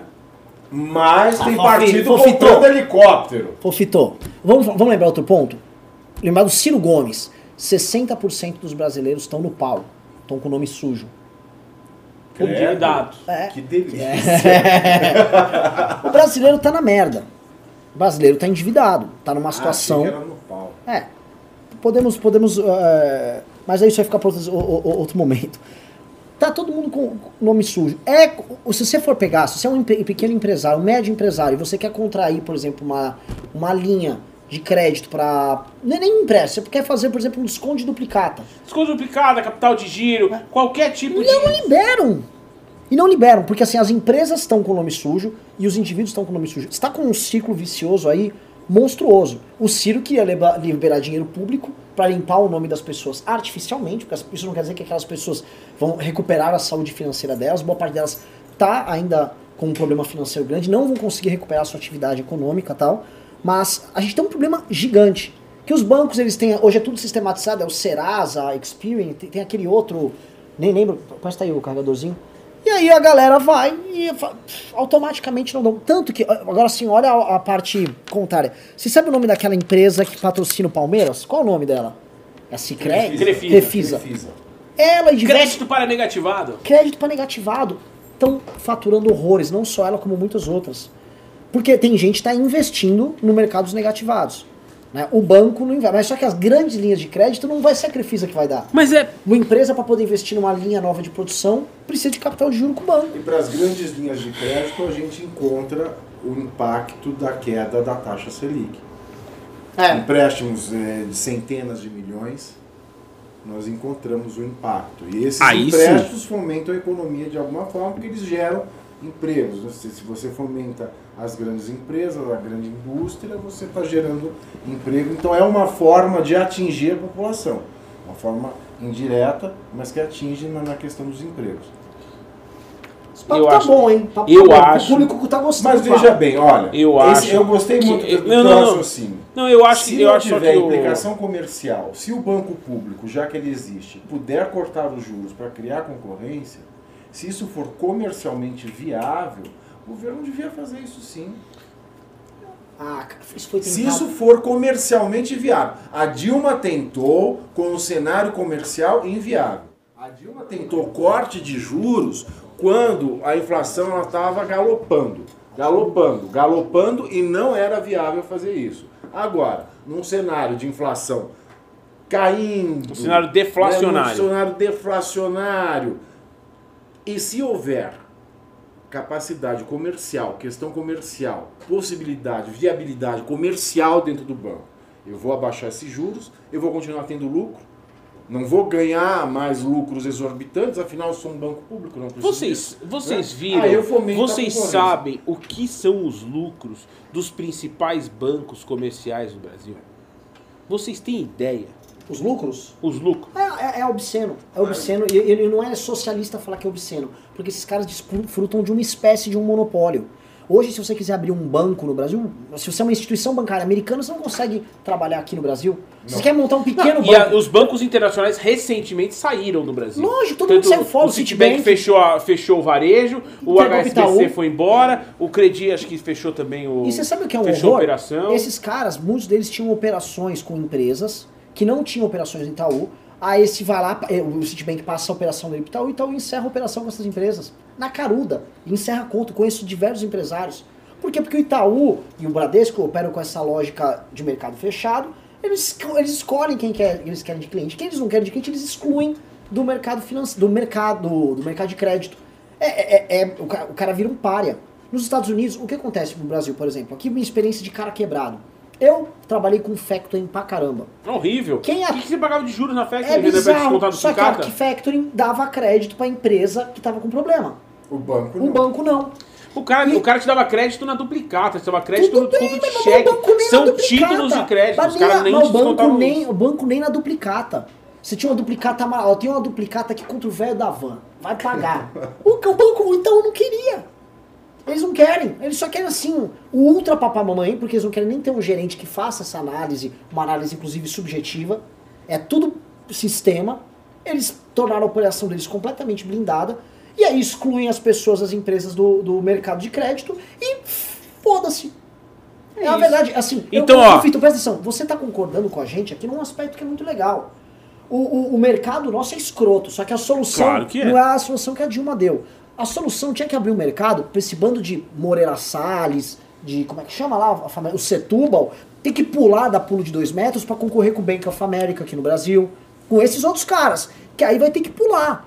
Que aí o nego vai vir com É, juros Renan, mas aí você tá falando, aí fora. você tá falando de uma, você tá falando de uma classe empresária, que é a classe empresária brasileira, que ela sabe muito bem bater no peito e se chamar de empresária, mas gosta de viver de benesses do Estado. Então assim, esse tipo de empreendedor empre- é o empreendedor do BNDES, o cara que, o cara que tá, ficou muito rico porque levantou uma grana no BNDES, pagando juros. O cara paga juros de nada por cento pro BNDES, paga juros abaixo da Selic, porque é esse os contratos de empréstimo de BNDES. Ah, grandes infraestruturas do caralho. Paga juros de nada por cento e vende essa merda, esse dinheiro no mercado financeiro a um- uma puta grana. E vende esse mercado no crédito a se fuder. Ah, tem- puta tem bando casos. de. A classe empresária brasileira é vagabunda. Vagabunda e preguiçosa. Não investe, não arrisca, fica vivendo desse negócio. Esse negócio de puxar saco, pagar pau pra banqueiro, isso é coisa de reaça trouxa. Mas vocês gostam, né? Vocês ficam assim, ah, chamando de boba. Pode me chamar, foda-se. Quem tá pagando juros de cartão de crédito são vocês. Quem tá Você pagando. também. Ah, eu não vou nem falar, deixa quieto. Não, mas, ô, ô, ô, Fofito, Eu nem vou falar porque eu tenho conta dos Estados Unidos é, e o juro de cartão de crédito é que nós três 12%. aqui Ah, posso falar uma coisa pra O você? é. Deixa eu te Ah, falar uma coisa. Juros, Fofito. juros, vê juros uma- de cartão de crédito num banco, qualquer banco americano. Juros de cartão de Fofito. crédito. Mas é só Fala, pra- fala que quanto, resolve. fala O quanto vale. pode Pode falar. mão. Qual é os juros do cartão de crédito, do rotativo, em qualquer banco americano? Fala, fala uma eu não besteira. sei, eu não, eu não queria. eu não Alguém queria- sabe? É 12%. É você e o 12%. É, 12%. Sabe o que é do- mas sabe 12%? 12% ao ano. Então, foi isso que eu falei. Nós estamos falando de 267% contra 12%. Vocês são uns puta trouxa. Vocês que pagam rotativo de cartão de crédito são trouxa. Então é isso. Entendi, entendi, entendi. Va- Vaticinou aí, mas É posso isso. falar? Vamos continuar esse tema aqui, que esse tema tá bom, tá quente. Eu vou ler os pimbas logo mais. Porque a gente não fala disso, porque existe um problema, existe um drama no meio liberal, que é gostar muito de ficar falando dos agentes do mercado financeiro e dos bancos, como né, assim, ah, empreendedores. Mas é que às vezes o mercado máfia. financeiro precisa tirar as bolas dos banqueiros da boca pra conseguir falar. Porque é muita chupação. É muita chupação de banqueiro. E aí baixou o bolos aqui mesmo. Que aí vocês puxam o saco de banqueiro. Puxa saco. Mas, ô Fofito, é complicado. Olha, se tem um, um tema que teriam que mexer, eu vi durante a campanha, eu vi o, o Bolsonaro via Guedes falar em acabar com a concentração bancária, eu vi o Ciro falar, mas de outra maneira, com mais banco público, mais banco público para gerar mais concorrência do setor Mais público. impressoras. É mais Aumenta, impressora. Aumenta impressora. Eu vi o Alckmin falar, eu vi o Meirelles e o Amoedo falar. É um tema que meio que virou consenso isso aí. Só que na hora H, ninguém mexe. Por que será? E eu poderia falar, eu poderia entrar no discurso do Olavo, porque são será? globo- Será? globalistas, tá? Porque é a agenda 2030, mas vamos falar real, todo, quem não quer um monopóliozinho? É bem Quem interessante, é interessante porque esses caras doam, porque esses caras também alimentam. Eles alimentam a brincadeira. Eles fazem a parte deles, tá? Eles fazem, é isso aí. É bem complicado. O, o, o... Quem não quer uma teta? Quem não Eu quer vou um começar a ler pimba aqui, Quem gente. não quer um cartório? Pois é, eu vou começar a ler o pimba aqui, ó. O Andrei Moroni, 790, mandou. Postaram seu filme de graça no YouTube. On, olhem lá. Postaram há seis dias, a gente já denunciou. A, a O2, que é a nossa representante no. Sua do distribuidora. nossa distribuidora, entrou, como- que é comunista, ah, eu não, pode, não posso xingar a O2. Mas a O2 vai. Inclusive a O2, se eu não me engano, tem relação com, com o Moreira Salles, que é banqueiro, né? E comunista. e comunista, profundamente comunista. E eles não, não denunciaram, né? deve ser porque é comunista. Mas brincadeira, denunciou que demora um tempo vai derrubar esse link vagabundo aí. patrimônio em comum com... Vamos lá, o segundo, o Guilherme G falou. O Guilherme Boulos está no programa Pimbinha de dois reais. Obrigado. O Beijo Joker mandou 10 reais e falou: A regularização fundiária é muito importante, mas outro tema muito importante para o Brasil é o saneamento básico. Se possível, explane mais sobre as pautas não econômicas que vocês irão apoiar. Deixa eu explicar para vocês. Hoje de manhã eu fiz um vídeo que chama A Miséria do Liberalismo. E o liberalismo está no momento no Brasil muito miserável. Porque a gente fala em pautas econômicas que foram parcialmente compradas por um governo que é iliberal do ponto de vista político, e essas pautas foram sequestradas, e ser liberal no Brasil hoje todo mundo entende como um liberalismo meramente econômico, e esse liberalismo não é traduzido para as pessoas que realmente mais precisam de liberdade econômica, precisam de crédito, por exemplo, que são os brasileiros mais pobres. E lá no vídeo eu comentei que o MBL vai focar muito, em especial no ano que vem, na questão da regularização fundiária, que é dar título de propriedade para quem precisa de título de propriedade, os mais pobres. Se tem gente que mora no mesmo terreno, no mesmo. Não é nem barraco mais, é uma casa de alvenaria, só que ele não consegue o título de propriedade dele. Já tem gente que está morrendo e não consegue passar pro filho. Aí sabe quem funciona como o, o órgão que, que regulamenta nessas comunidades quem é o proprietário de uma determinada casa? O tráfico. Que é quem tem, na prática, a capacidade de, Renan. de emplacar a sanção. Pimbaço do nosso querido Alessander Mônaco Ferreira, diz- falando sobre fintechs. Sou obrigado a concordar com ele. O que, que ele ler? falou? Pode ler, pode ler. Vou ler o Alessandro pimba do Mônaco, Alessandro. Eu, vou, eu se- seguro aqui enquanto você Deixa eu, deixa eu segurar aqui. Por favor. Alessander, tá aqui, ó.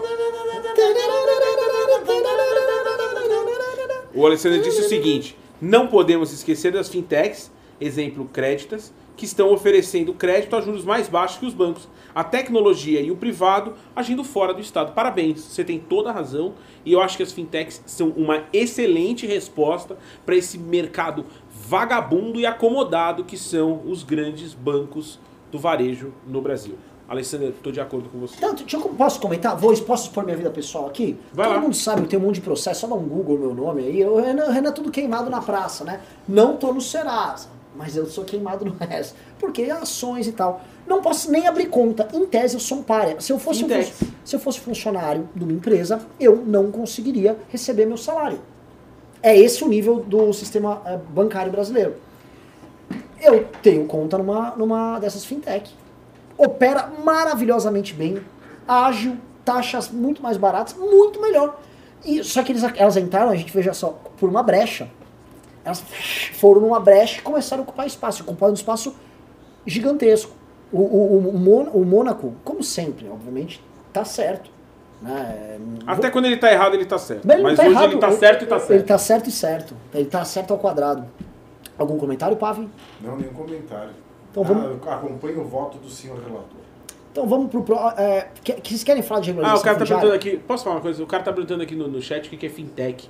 É, São essas empresas, só para explicar aqui pro, pro cara que perguntou o que que é fintech, são essas empresas, é, são as empresas de tecnologia do mercado financeiro.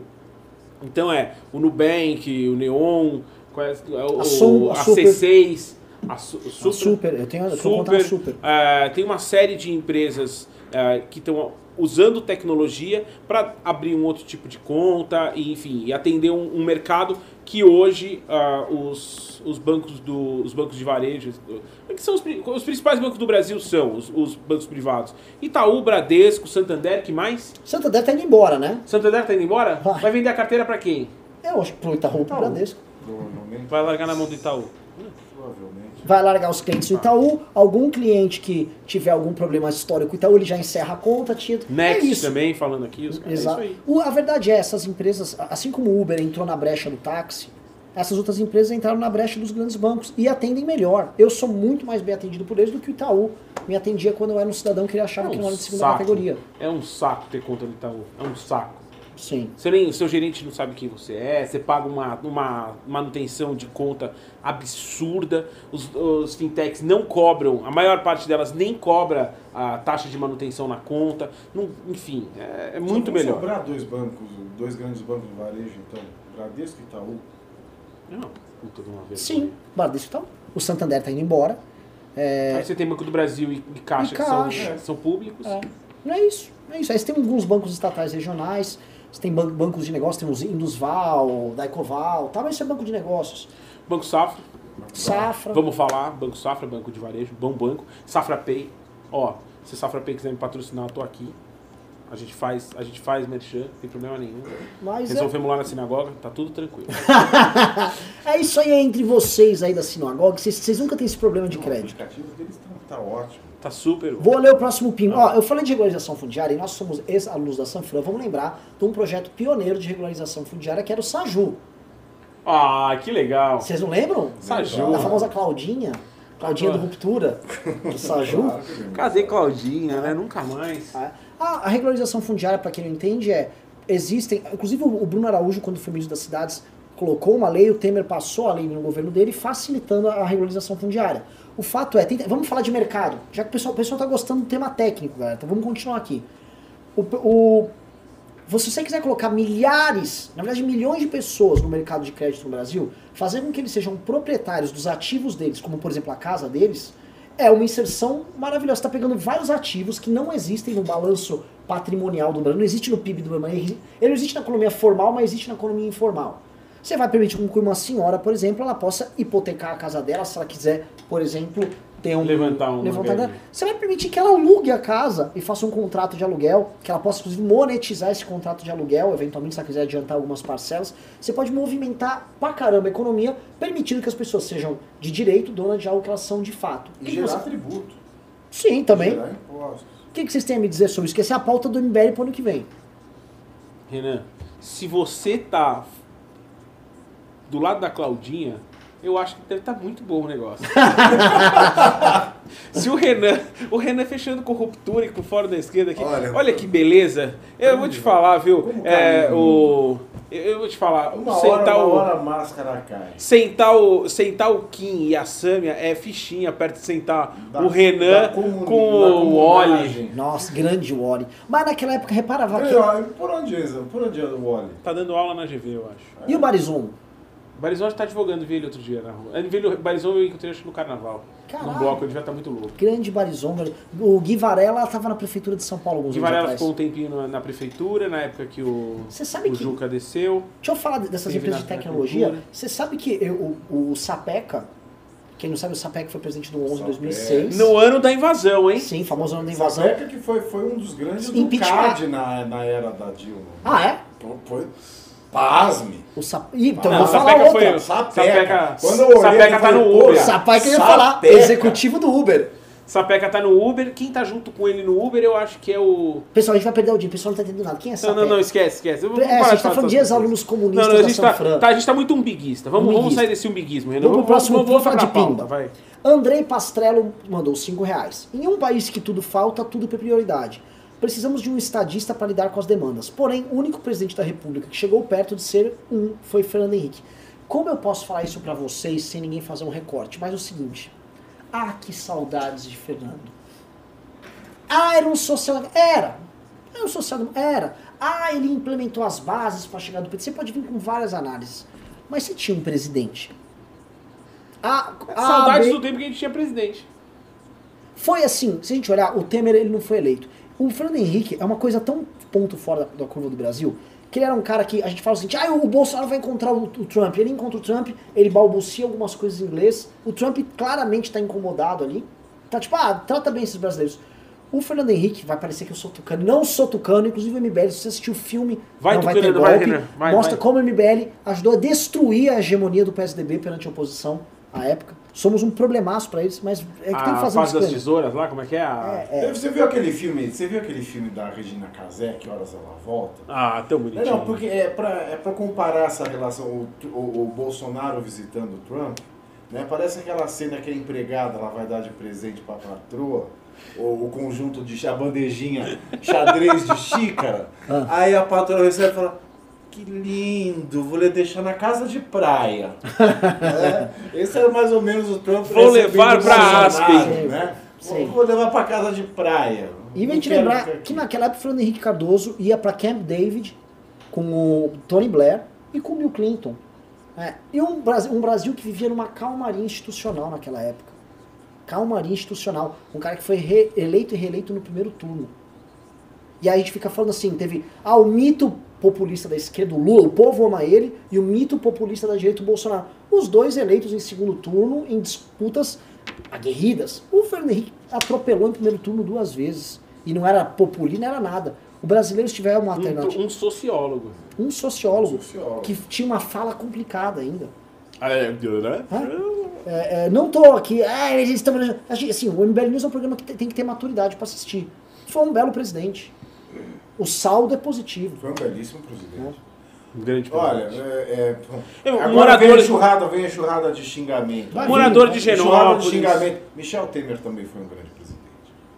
Claro que foi. Michel Temer, no tempo que ele ficou na, presi- na Previdência, não fosse o percalço chamado Rodrigo Janot, mais Joesley e Rede Globo, Plim Plim, Sim. né? ele teria emplacado a reforma na Previdência e quiloçar uma reforma, lançado as bases de uma reforma tributária ou política. Sim. Teria. É, é, é, Quiloçar. Ele tava. em Ele tava... 2017 ele poderia ter emplacado a reforma da Previdência. Isso seria uma loucura, porque o Brasil já estava falando hoje em outro tipo de crescimento Exato. econômico. E hoje a gente nem sabe se vai ter reforma da Previdência ou não. Uma- O custo ficou tão caro, né? ninguém sabe. Uma Qual- pergunta aqui, vou jogar para custo próximo, é? próximo pimba aqui. Andrei Pastrello novamente mandou. Deus escolheu o Jair Bolsonaro? Ué, pensei que foram 50 milhões de eleitores que acreditaram nele. Eu Meu ainda querido. acredito, mas tá difícil. Ah, É, a voz do povo é a voz de Deus, diria Rousseau. Vox Não Populi, que, Vox eu, Dei. não que eu concordo com o Cial, mas ele diz isso aí. Vocês acham. Vox Mas, Populi, Vox mas Dei. reparou que, o- assim.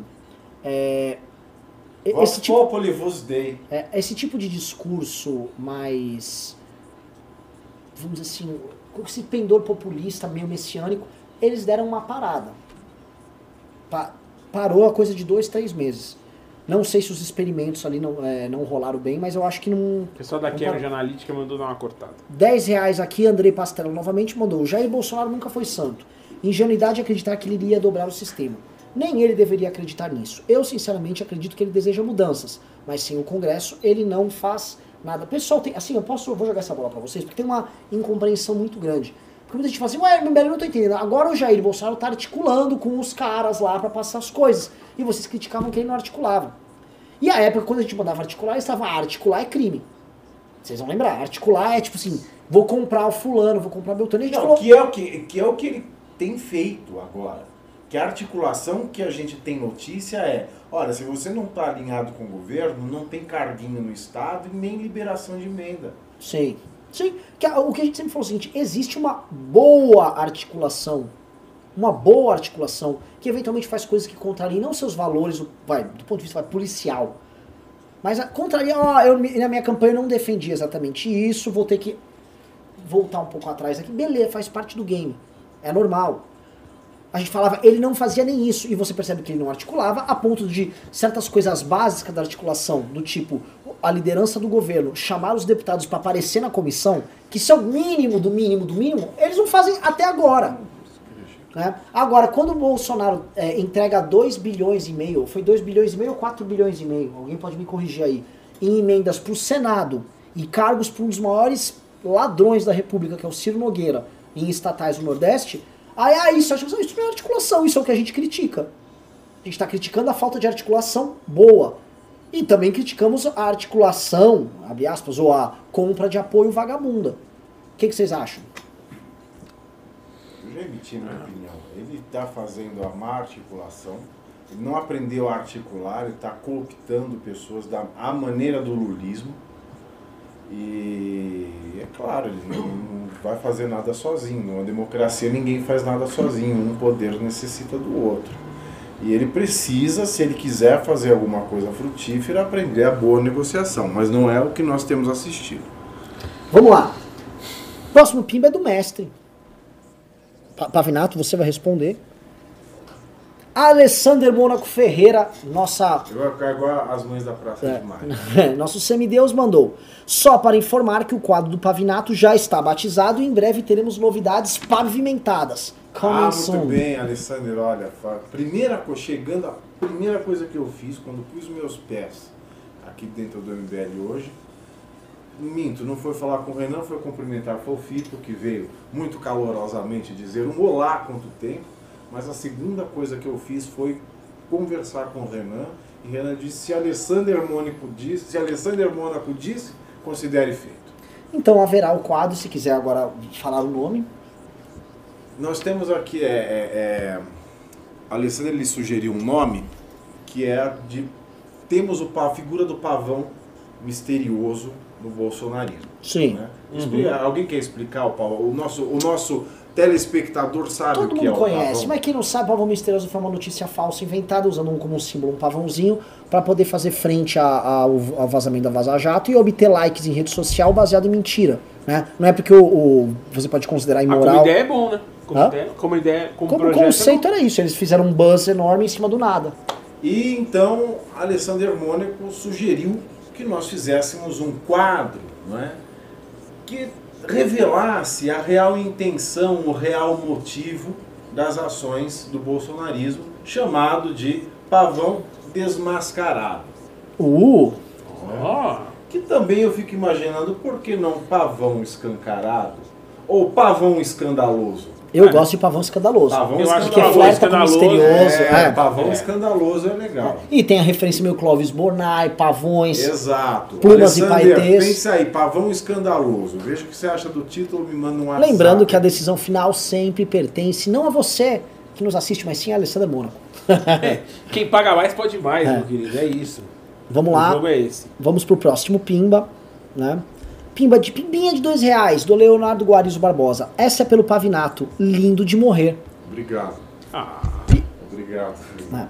Olha, o Leonardo também não- Ele mandou. não viu meu namorado ainda. O Leonardo. Ih, tss. Apro- Provou do veneno do dragão de Komodo aí. Leonardo Guarizo Barbosa mandou mais um pimba, de 5 reais, e falou: Tio Trutz mora a quatro quadras da hamburgueria dele.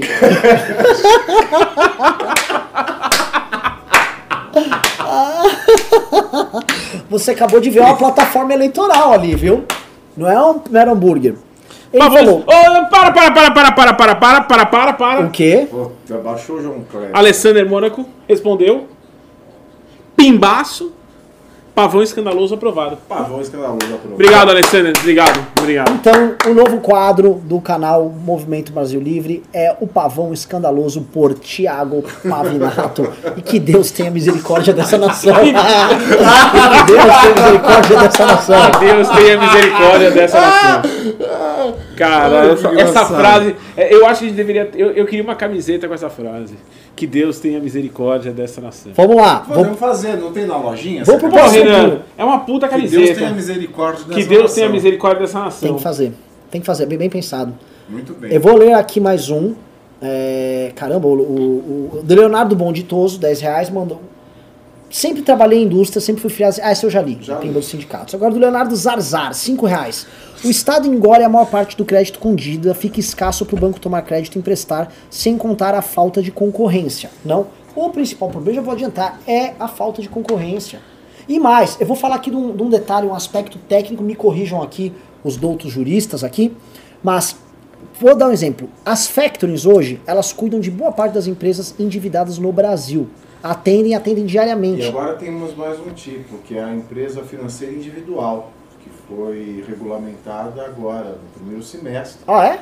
É, no mês de junho. Então você pode emprestar junho, dinheiro na física, Nós é temos isso? as empresas é, financeiras individuais, não é? pessoas que podem emprestar dinheiro a pessoas jurídicas aos juros que, que ela estipular, exigindo as Ou garantias. seja, é, a agiotagem, Liberou, legal. liberou Graças geral. a Deus. Né? Né? É, Graças a Deus. Exato. E agora Liberou sim, a agiotagem. a tro- a- Agiotagem é um termo muito, muito... Muito, muito muito pesado. agressivo. Muito agressivo. é, são, são as, são as financeiras individuais. Sim. né? Isso, foi, isso foi um dos pontos positivos da equipe econômica do governo Jair Bolsonaro. Vamos lá. Sim, não. A lei da liberdade econômica também é show de bola. Vai. Ela não está redonda, ela precisa, ela, ela precisa ser. Porque ela vai encontrar no judiciário muito óbvio. Ela é linda, a concepção dela é linda, a natureza dela, sabe, a inspiração dela é muito linda. Mas do jeito que ela está redigida, do jeito que ela foi redigida, ela vai encontrar óbice no judiciário a todo momento. Porque ela se confronta com outras leis e leis de outros calibres. Então você, a gente precisa analisar isso para ver qual vai ser a efetividade dela. O Giovanni Zanandrés mandou 7,90 e perguntou: a intervenção de Banco Central não criou o 29 em 2008? Cara, isso aqui a gente tem que fazer um grande monólogo. Eu acredito que sim. Você tem bons. O canal do Rafael Ideias Radicais trata disso. O- você pode procurar artigos sobre isso lá no Instituto Mises. Tem material à vontade. Agora não dá pra discorrer isso aqui se a gente ficar discorrendo sobre crise de 29 e crise do. Tem muito pimba pra ler. Eu Mas pegue as fontes. eu acho, mas eu sou o achista, ninguém concorda comigo, mas eu acho que os caras. É, o nego se lambuzou, né? Assiste o, assiste o documentário que, inclusive, inspirou a minha, a minha, a minha participação. O documentário não, aquele. É um. Big- Aliás, aliás, é a The sua Big Short. The Big participação- Short. aliás, a sua participação no documentário é sensacional. Obrigado. Meus parabéns. Olha, Obrigado. falou assim, foi um Eu comecei a rir sozinho, ninguém no cinema entendia. Né? Ah, Porque cê- cê eu não me a diverti, gente, né? Eu me emocionei, eu vim em Curitiba. Você Eu viu em Curitiba? Curitobas, Ah. estive na, na Van Premier de Curitiba. Parabéns pela Você gostou da participação? Sensacional. Ah, quem assistiu o documentário viu a minha, a minha fofito, fofito explicando as pedaladas fiscais. Às vezes a gente conhece alguma coisa. Aliás, Mas o eu, eu é acho que, e enfim. Fofito é... Só, e só, só poucas- uma última dica, você falou do filme The aparições. Big Short, que é um ótimo filme, referência pro nosso doc, mas lá mesmo eles comentam do famoso crédito ninja. Você lembra? Uhum. Que era o No, insure, no Incomings, No Jobs and Assets. Que era o crédito para quem não tem income, renda, nem emprego, nem ativo. Que é basicamente eles estavam liberando naquela época um monte de crédito. Por quê? Porque você tinha a Fe- Freddie Mac e Fannie Mae, que eram empresas que garantiam as hipotecas, que basicamente geraram essa liberação de crédito para todo mundo comprar imóvel, comprava um imóvel, comprava, mas o cara não tinha renda, não tinha ativo, não tinha nada e toma de crédito. Exato. Foi por causa de um estímulo estatal que começou no governo Bill Clinton.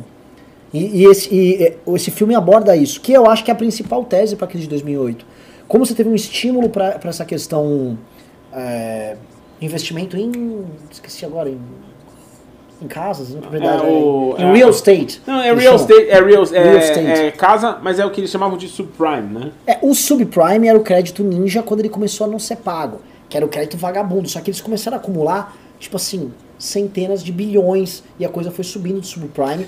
E o que aconteceu é que houve a contaminação, que os sistemas bancários que pegaram essas, esse, esse crédito vagabundo, eles transformaram isso num produto financeiro e saíram distribuindo no mercado internacional. E aí você contaminou é, bancos na Alemanha, bancos. E aí Todo mundo comprando o negócio Todo sem mundo- saber exatamente, o que estava Exatamente. comprando. Mas enfim, é, enfim. Vamos lá, Lucas Kenji Sato vai xingar a gente, falou, mandou 10 reais e falou: Não falem mais desse tema, por favor, vocês não entendem o que estão falando. Quer falar de economia, chama quem realmente entende. Falem de política. Disso pelo menos o Fofito sabe de algo. Obrigado, obrigado. eu, eu, eu vou tomar, eu, eu como sou um otimista, vou tomar como um elogio ao comentário do cara. Obrigado, eu vou tomar o elogio, eu agradeço. É isso Fofito aí. é, Fofito é comunista. Vou ler aqui a agropimba do Flávio Silveira Cabral, mandou 5 reais. Parabéns pelo filme Não Vai Ter Golpe. Não aluguei, comprei. Deverei ver outras vezes. Realmente podemos chamá-lo de documentário. Como o Pavinato escreveu agora, é filmaço. É, exato. É Cinemão, filmaço. cinemão. É. Flávio Não mandou. fala cinemão não, porque cinemão a gente usa como referência, no centro da cidade tem uns cinemas, né? Que senhores do mesmo sexo, eles vão para assistir Será que filmes eu queria- adultos. Será que eu queria né? saber? E interagir! E interagir! É, será que eu queria saber? do lado. Então, É tipo a- Será que eu queria cinemão. saber É tipo a tese do banheirão também? Exatamente, é tudo com ão. Entendi, entendi, entendi. Vamos lá, Flávio Silveira Cabral mandou 10 É Baseado reais e falou, parte 2. Parece que o filme passa a ideia de que o impeachment não aconteceria se não fosse vocês, o que acho um pouco exagerado, mas retrata muito bem as principais forças que lutaram para um país livre. Flávio, eu vou falar um negócio aqui, não é ser presunçoso. Sem o movimento Brasil Livre não haveria impeachment. Pode ser que houvesse impeachment sob outras condições dadas, de uma outra maneira, completamente diferente, mas sim é possível afirmar que, dadas as condições daquele momento, sem o movimento Brasil Livre não aconteceria na velocidade que aconteceu. Sob outro céu e debaixo de outro sol. Na velocidade que aconteceu, na forma como foi construída a dissolução do, do PSDB como líder da oposição à época, que o tempo todo empurrava com a barriga, como o próprio filme demonstra, se você é uma pessoa atenta, você vai ver, o filme demonstra que o Vem Pra Rua e o MBL tinham brigas de teses, o Vem Pra Rua tava com uma tese que à época era similar ao PSDB, que era a tese de vamos empurrar, crime, Dilma, e o MBL é impeachment, impeachment, fez uma marcha a pé para obrigar a ter o protocolo do impeachment, para forçar uma divisão nas bancadas. Então o MBL ele foi, ele foi disruptivo nesse sentido. Assim como assim, ó, eu acho assim, tem três figuras aqui que são essenciais. Uma é a Operação Lava Jato, que ela afetou a derrocada do PT como todo. Outro, o Eduardo Cunha, que tinha um poder discricionário para acolher ou não pedido de impeachment. E outro, o MBL, que inclusive foi o primeiro a convocar manifestações também. Então acho que nesses três aí, se não houvesse, eu acho que poderia poderia. Acho que aconteceria, mas de forma diferente e depois, não naquele O que eu momento. acho legal sobre. eu Fazer um, fazer um comentário sobre o documentário, Renan, rápido, porque, enfim, sou até suspeito que participei, mas é. Eu, eu acho que o documentário fala muito de uma questão e é o. É o. Como ele chama lá que fala do mito. é, tem, tem uma coisa do mito fundador. O Pondepo. O Pondé fala brilhantemente sobre isso. Essa coisa da, da caminhada, é, eu acho que tem um, tem um processo de apropriação da. Pondé, vou mandar um beijo pro Pondé. Beijo meu Pondé. chefe, meu chefe na PUC São Paulo. Ah, seu chefe. É, passou um pano, né? Passou um pano. passou, o chefe, passou o pano pro chefe. O, eu acho que tem um processo de apropriação dos atos simbólicos. É muito bonito quando ele fala isso. Porque é, toda, essa, toda essa movimentação, ir para Brasília, acampar em frente ao. Acampar em frente, acampar em frente, é tudo muito. é, Simbólico muito também. simbólico. Só que É, mas eu acho que, Renan, carecia. A, a direita carecia muito de ato simbólico. Verdade. E eu acho que, enfim, é, todo, to- os atos simbólicos sempre eram umas coisas esquisitas. E eu lembro de, enfim, nossa época de faculdade, eu ouvi, ah, porque a CUT fez uma caminhada pra. A CUT. vai-" Eu lembro que assim, eu ouvi que a CUT ia pra Brasília. Ah, a CUT vai fazer uma, uma caminhada. Ah, foda-se, mais uma, entendeu? É, e a Então, direita ficava sentada. Sim. Fica- a direita sempre foi uma coisa muito preguiçosa. Eu acho que o, o MBL traz um frescor para a direita e traz um frescor para a política, enfim, e- enfim, re- refrescando a, a direita, refresca o cenário. E Perfeito, perfeito. É bem bonito. Você, é, foi bom você ter falado isso, por exemplo, houve uma crítica do Leandro Narlock, que é um cara bacana, amigo e tal, uma crítica muito ferina dele, né? Bateu bastante no doc. Foi a crítica mais pesada veio de um liberal. E ele fala da marcha, aquela marcha que foi um erro, né? E uma coisa que o MBL fez para se promover, de certa forma para filmar. Ele não conhece a muito da época, porque não- nunca foi da natureza do Leandro Narlock entender o desenvolvimento dessas ações políticas, ele não entendia os bastidores, e a maior parte das pessoas não entendiam.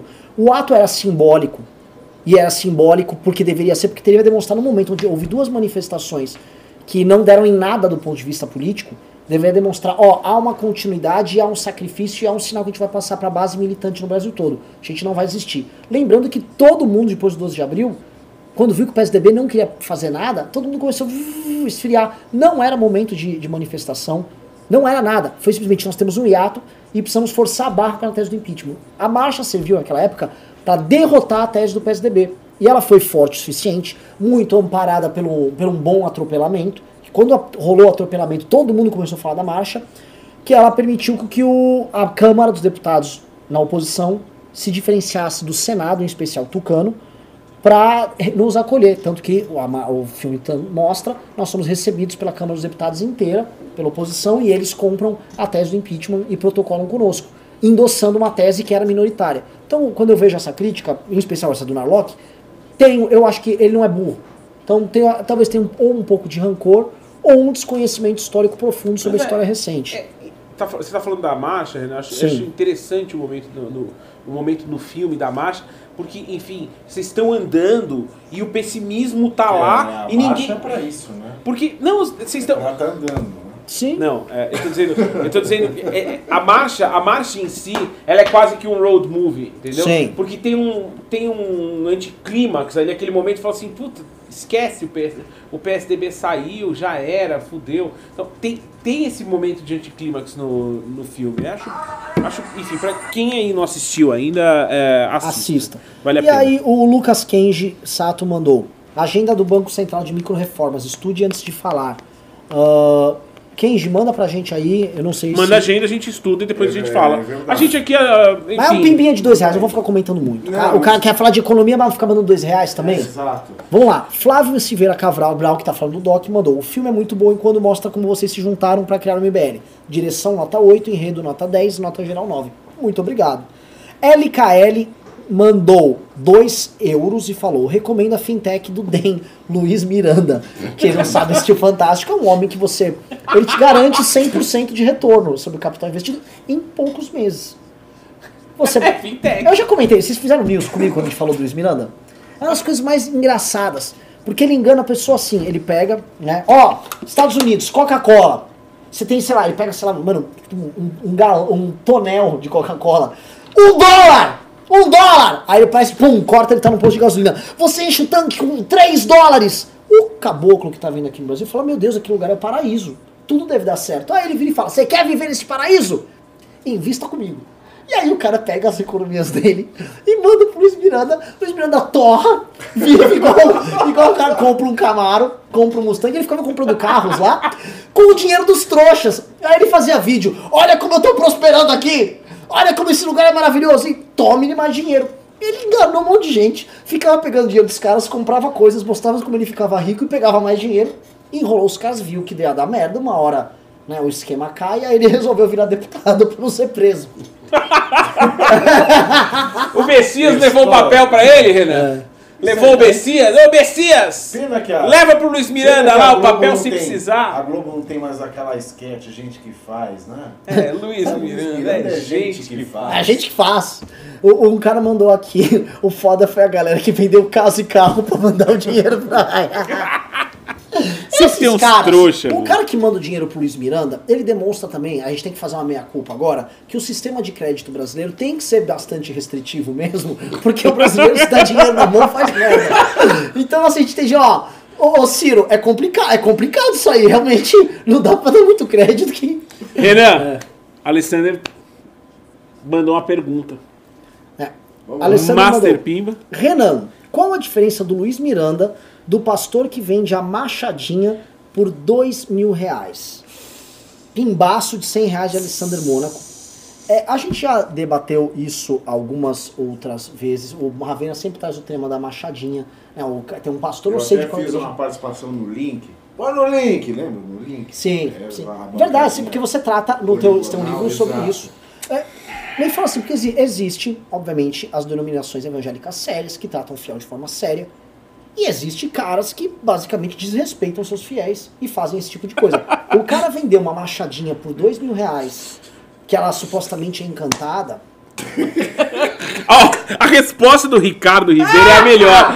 Com o pastor você ganha machadinha. Com o Luiz você não ganha nada. Temos um ponto aí. Com o Luiz Miranda. o, o- o caso do Luiz Miranda é muito louco, né, velho? Olha, não. As duas, as duas coisas elas estão por trás da, da- dos dois produtos. Né? Às vezes, o que que isso. Não, não falo da machadinha, que eu não sei o que a machadinha fazia. Qual era o, a milagre? Cara, a machadinha? macha... É, é, Eu- assim- mas eu lembro de coisas similares. Eu lembro, por exemplo, da, da, da flanelinha de passar no caixa eletrônico. A flanelinha que você passa no caixa eletrônico e a tua dívida bancária some.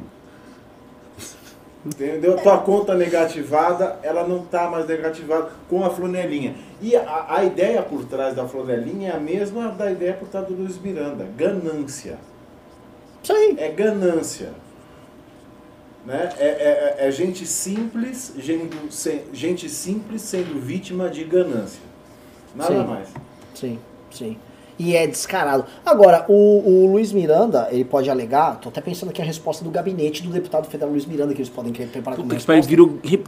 Ele é deputado, não apenas deputado, tá? O Luiz Miranda, ele foi desafiado por um lutador de MMA olavista que mora em Santa Catarina, que chama Marcelo Brigadeiro. Um cara que avisou que se visse o Pedro do MBL, pegaria ele pelo cabelo e arrastaria pela rua. Um democrata, um cara sensato, pé no chão. Esse cara desafiou o Luiz Miranda. Não, não, não.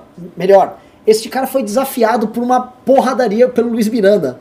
O Luiz Miranda ele é tão bom que ele não é um lutador de MMA, mas ele já avisou que vai enfrentar um lutador de MMA na porrada. É uma coisa incrível. Vocês não têm ideia. O que a gente recebe de ameaça, isso já faz Ah. anos. Desde 2014. O que a gente recebe de ameaça, as mais cabeludas, e a gente nunca se autoexilou.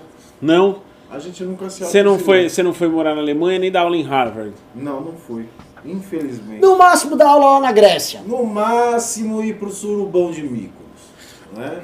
Você é um cara Isso é mais pra, pra desapontamento geral dos haters, eu não estava lá. Famoso surubão que ro- ro- caiu na net. Vamos lá, vou ler mais um aqui. Pô, tem o 1890 é bom, bom pô. Cara, tem o- muito pimba aqui. O- Eu vou, eu vou dar uma acelerada aqui. Ah, Acelera. tá, o, Alex, o Alex Anderson mandou pimbinha de dois reais. O Lula foi bom também? Foi, próximo Ah, pino. para, para. Vai lá, vai lá, vai lá, O Lula destruiu o país. Para, vai, Fofito. Deixa o O Lula em Alexander. Mônaco mandou o famoso de 100 reais, já li, lemos. Aliás, na- na- só um minutinho, só falar. O Lula é um cara tão sensato que ele, ele mandou um recado pra esquerda hoje. Tem problemas maiores no Brasil do que o Lula livre. Ele Ponto falou pro isso? Lula. Ponto. Ponto pro Lula. Deu na entrevista hoje e falou isso. Ponto pro Lula. Bom, Vai, é, próximo. logo ele que escraviza a esquerda. E eu conversei com os esquerdistas recentemente. Ele, Ele escraviza a esquerda pra permanecer preso a essa causa dele. Né? Hum. Então, assim, ele tá falando pros escravos dele, ei, se preocupem em algumas não só comigo. Sabe o que ele quer ouvir? Imagina, a única causa que importa é a sua liberdade, meu Ó, papai. meu Deus. Ó, meu Ó, que caro. é isso? Ó, meu Deus. Ó, meu presidente. Meu Senhor e meu Deus, eu creio, mas aumentai a minha fé. Continuarei lutando pela vossa liberdade. o Márcio Ramos mandou, não vejo vocês indicando ideias radicais. Tem porquê ir disso? Eu mesmo vim do canal de ideias radicais depois conheci vocês. Só por curiosidade. Pô, acabei de indicar um vídeo de ideias radicais. O, o, o, mas, não Caiu o monitor aqui, não- o técnica. Ideia radical é de, de fanático. Ideia radical é a machadinha. Ideia radical é dar Não, dinheiro não, pro o, o Ideias Radicais é o canal do. Não sei se já viu, do Rafael. Hyde é um, é um canal Ah, tô ANCAP. achando que eles estão falando aqui de abstração. Não, não é, Ideias não é, radicais também. Vamos lá. O, o Marco André mandou 18,90 e falou: opa!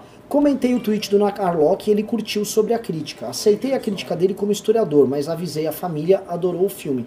Não, não, é que a, a crítica dele como historiador eu vejo ela como uma crítica errada. Ele tem que analisar aquele momento que vai de abril até julho de 2016 de uma maneira diferente. Tanto que não fosse a marcha e o protocolo do pedido de impeachment, não teria sido precipitado pelo Eduardo Cunha a saída dele. Ele, ele se colocou como oposição sendo presidente da Câmara, que é retratado no filme também. E o Cunha só poderia se colocar ali como, olha, estou saindo, estou indo para oposição, se ele tivesse nas mãos um pedido de impeachment embasado, sério, com uma história pela frente. Ainda não era o impeachment do Bicudo, para que ele pudesse fazer a boa e velha chantagem que ele estava fazendo naquele momento com a Dilma.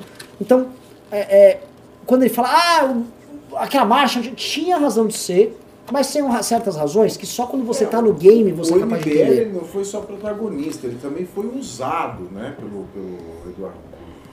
O Opa! Eduardo Cunha que se apropriou Lógico. da- dessa situação para ficar Pra- pra fazendo fazer a o game. dele e tentar sobreviver o E máximo sendo possível. honesto, pra gente era ótimo que ele fizesse esse game, era um game de desgaste mútuo pro governo, pra ele. Né? Basicamente botamos lenha, nós adubamos ali. Né? Então eu acho é, uma, uma leitura muito simplória daquele momento político no Brasil falar. Mas enfim, são coisas que nós saberemos saber agora. Onde? No livro do, do livro do impeachment. Que sairá agora em novembro. Né? Vou, vou dar a dica do nome do livro, tá? Como, como um bando de desajustados derrubou a presidente. Tô louco pra ler, eu vi você mostrando o mocapo da, da Sim, capa. tá? Eu acho que, eu acho que tem, uma, tem uma coisa confessional, né, Renan, sobre o, o documentário.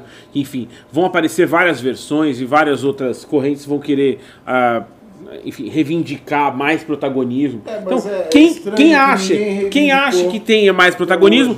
Faz o seu documentário, mostra a, sua, mostra a versão da história. A Petra, por exemplo, mostrou a versão dela, a democracia em vertigem. Né? Mas Enfim, e, e outra coisa, é a gente não se pretende dar, dar a versão final. A gente deu a nossa versão, Deu é a versão, versão bem vocês. subjetiva. Eu acho que tem, uma, tem um começo. É o começo do, do Carandiru, não é? Que ele fala assim: tem a versão dos presos, a versão dos, dos policiais. Eu aqui tô apresentando a versão dos presos. Então, assim, é, É claro que sim, enfim, você tem a versão do, do, do PT, você tem a versão do.